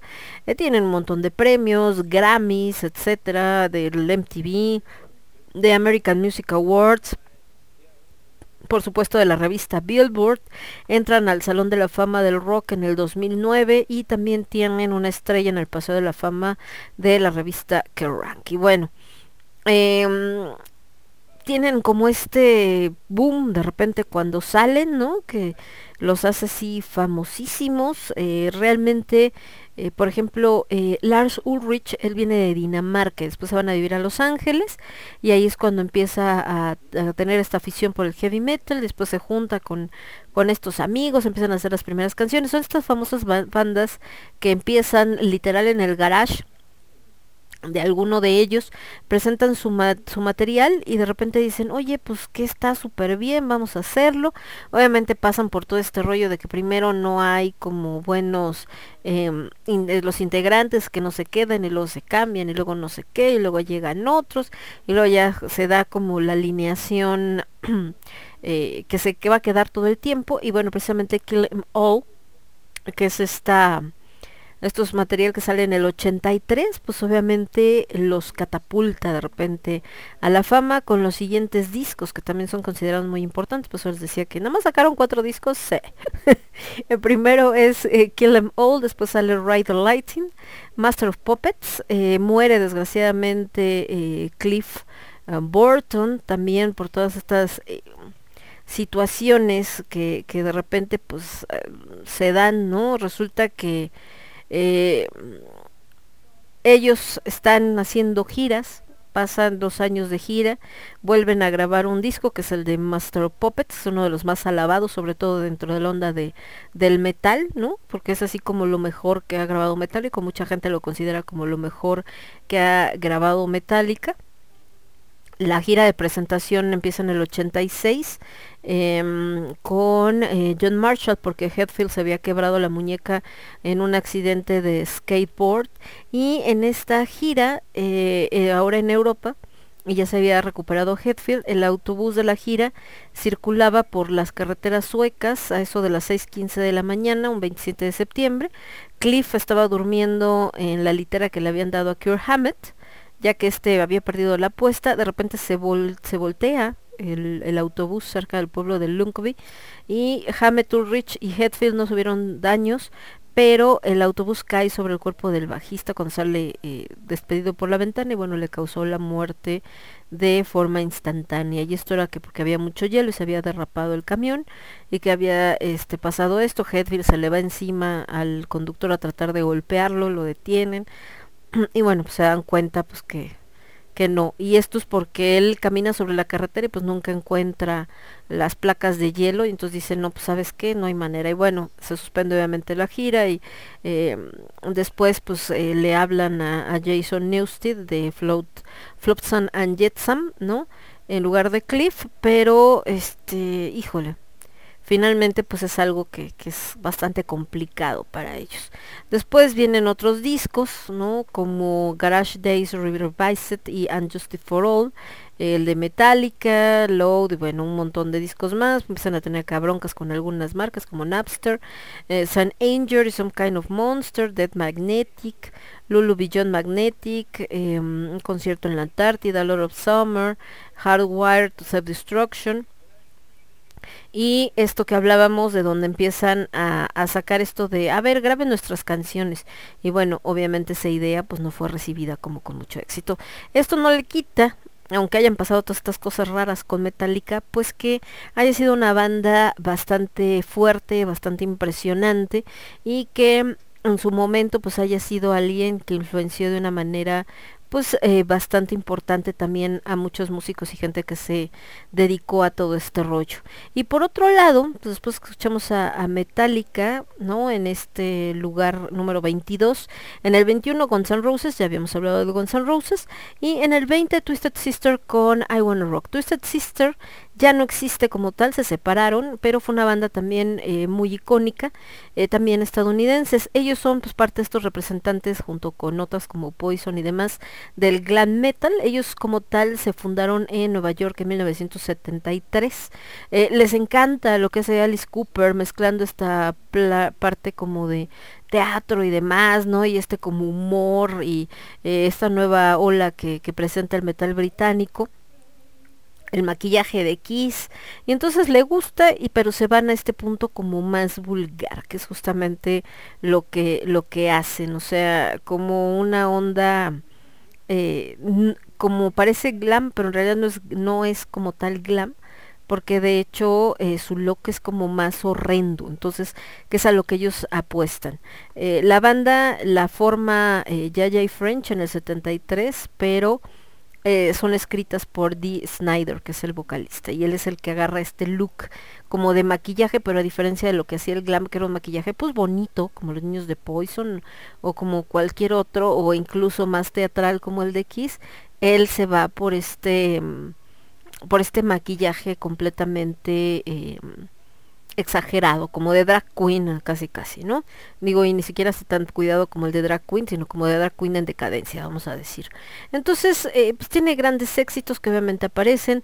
También Dee Snyder se vuelve bastante famoso porque tiene que enfrentar un juicio donde llega muy bien vestidito de traje y toda la onda, con estos de la casi casi de la vela perpetua de Estados Unidos, donde estaban reclamando de una canción, y él le dice, pues señora, yo no sé usted qué se imaginó de que la canción habla de drogas y todo, pero nada que ver, o sea, nuestra canción habla sobre la muerte de un amigo, ¿no? Y entonces también es bastante famoso ahí lo que él de repente eh, tiene que, que enfrentar, pero pues era normal en todas estas bandas que las veían obviamente como bandas, este, eh, satánicas y que promovían este casi casi la el, separar a la familia y bueno este asunto. La banda pues realmente se separa entre el 88 y el 98 y cada uno empieza a formar diferentes proyectos como el caso de Snyder de Ojeda. Por ahí de repente se vuelven a reunir para hacer eh, el soundtrack de una película. Por ahí algunas canciones y demás, pero pues realmente no, no es como que la onda en la que en la que participan, ¿no? Entonces, eh, pues bueno, esta es parte de, lo que han hecho. Digo, Dee Snyder está considerado como uno de los mejores eh, cantantes también del rock de, y del metal. Y pues es una banda que también muchos recordamos con mucho cariño, aunque no hayan hecho, digo, no tienen tampoco tan poquitos discos, ¿eh? Como tal de estudio sacaron Under the Blade, You Can't Stop Rock and Roll, Stay Hungry, Come On Out and Play, Love is for Suckers, Still Hungry. Eh, sacaron obviamente recopilatorios, un especial, álbumes de vivo, por ahí algunos EPs y sencillos, pero realmente su carrera pues no fue tan eh, larga como tal, ¿no? Pero sin embargo pues dejaron un material bastante interesante y que también se ha ganado su lugar en la historia del rock y el metal. Y con esto cerramos estas eh, primeras 20 canciones icónicas y más impresionantes del metal, de acuerdo a VH1. Pero por supuesto, como esto es el quinto elemento, no nos podemos ir sin un bloque muy particular, ¿no? Nada más que les pongo y por supuesto yo regreso ahorita rapidísimo para despedirme. Yo sé que ya nos eh, metimos por acá, bueno, nos más bien nos tardamos unos minutitos más, pues es que era un programa bastante denso porque es harta música pero pues valió la pena porque la verdad es que hay unas canciones que hace un rato que no escuchaba y que la, verdad están bien chiras liras. Pero vámonos con esto rápido, estos son un par de minutos nada más para eh, regresar y despedirnos. Yo sé que esta sección la ama el niño Cas, hoy un poco diferente porque no hay nuevo rudo, pero pues por supuesto no podían dejar hacer homenaje a estas grandes canciones, la gran sección del absurdo. Regreso en dos minutos. Yo soy Lemon, esto es el quinto elemento, lo escuchas únicamente a través de Radio Estridente. Somos ruido, somos estridente.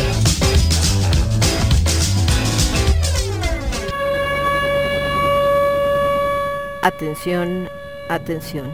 La rola que escucharás a continuación puede ser perjudicial para la salud y no es apta para metaleros cardíacos. No nos hacemos responsables por daños auditivos permanentes. El quinto elemento presenta el absurdo.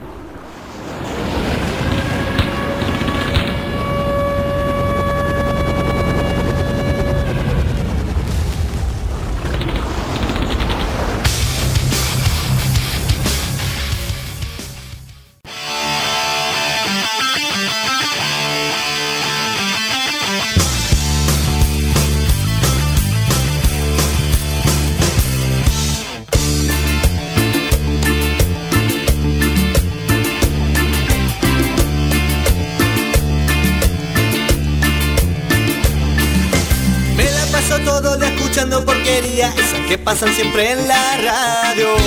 ¿Cuándo será el momento que se pongan las pilas, se ensucien un poquito el día? Sigo esperando una respuesta, aunque sea algo viejo del 70 o también de los 80. Hay mucha gente que le gusta el heavy metal y no paran de mover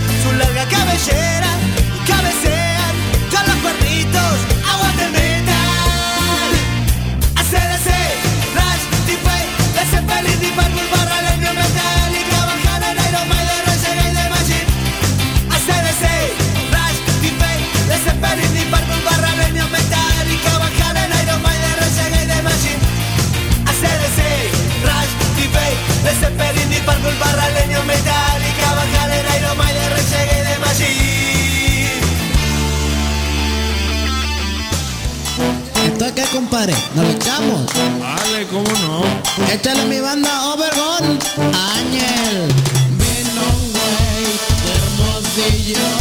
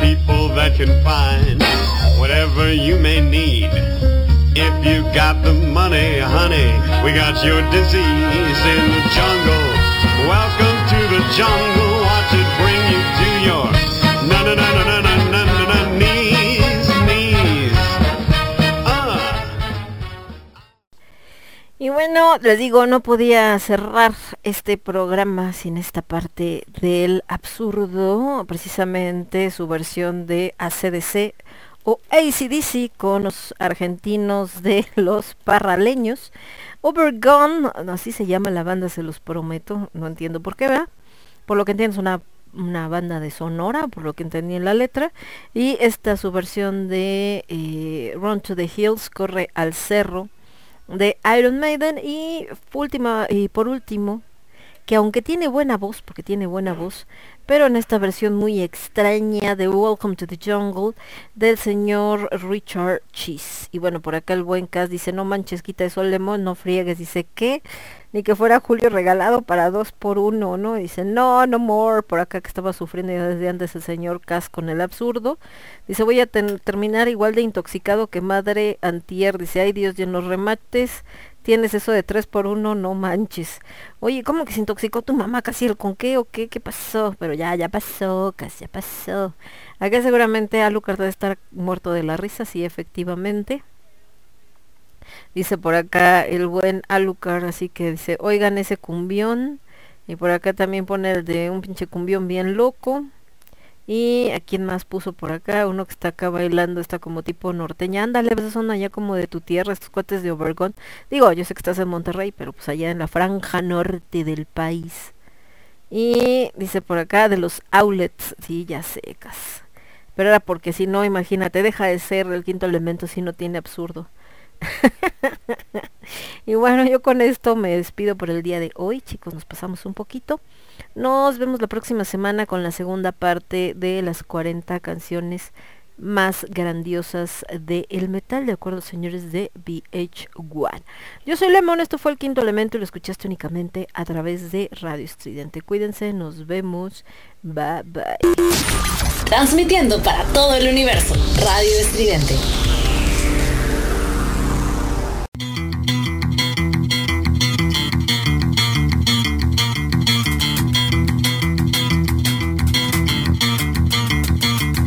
El quinto elemento. Rock, rock, rock. El quinto elemento. Rock, rock, rock. El quinto elemento. Rock, rock, rock. El quinto elemento. Rock, rock, rock. El quinto elemento. Sonido singular, imposible de superar. Somos ruido. Somos estridente.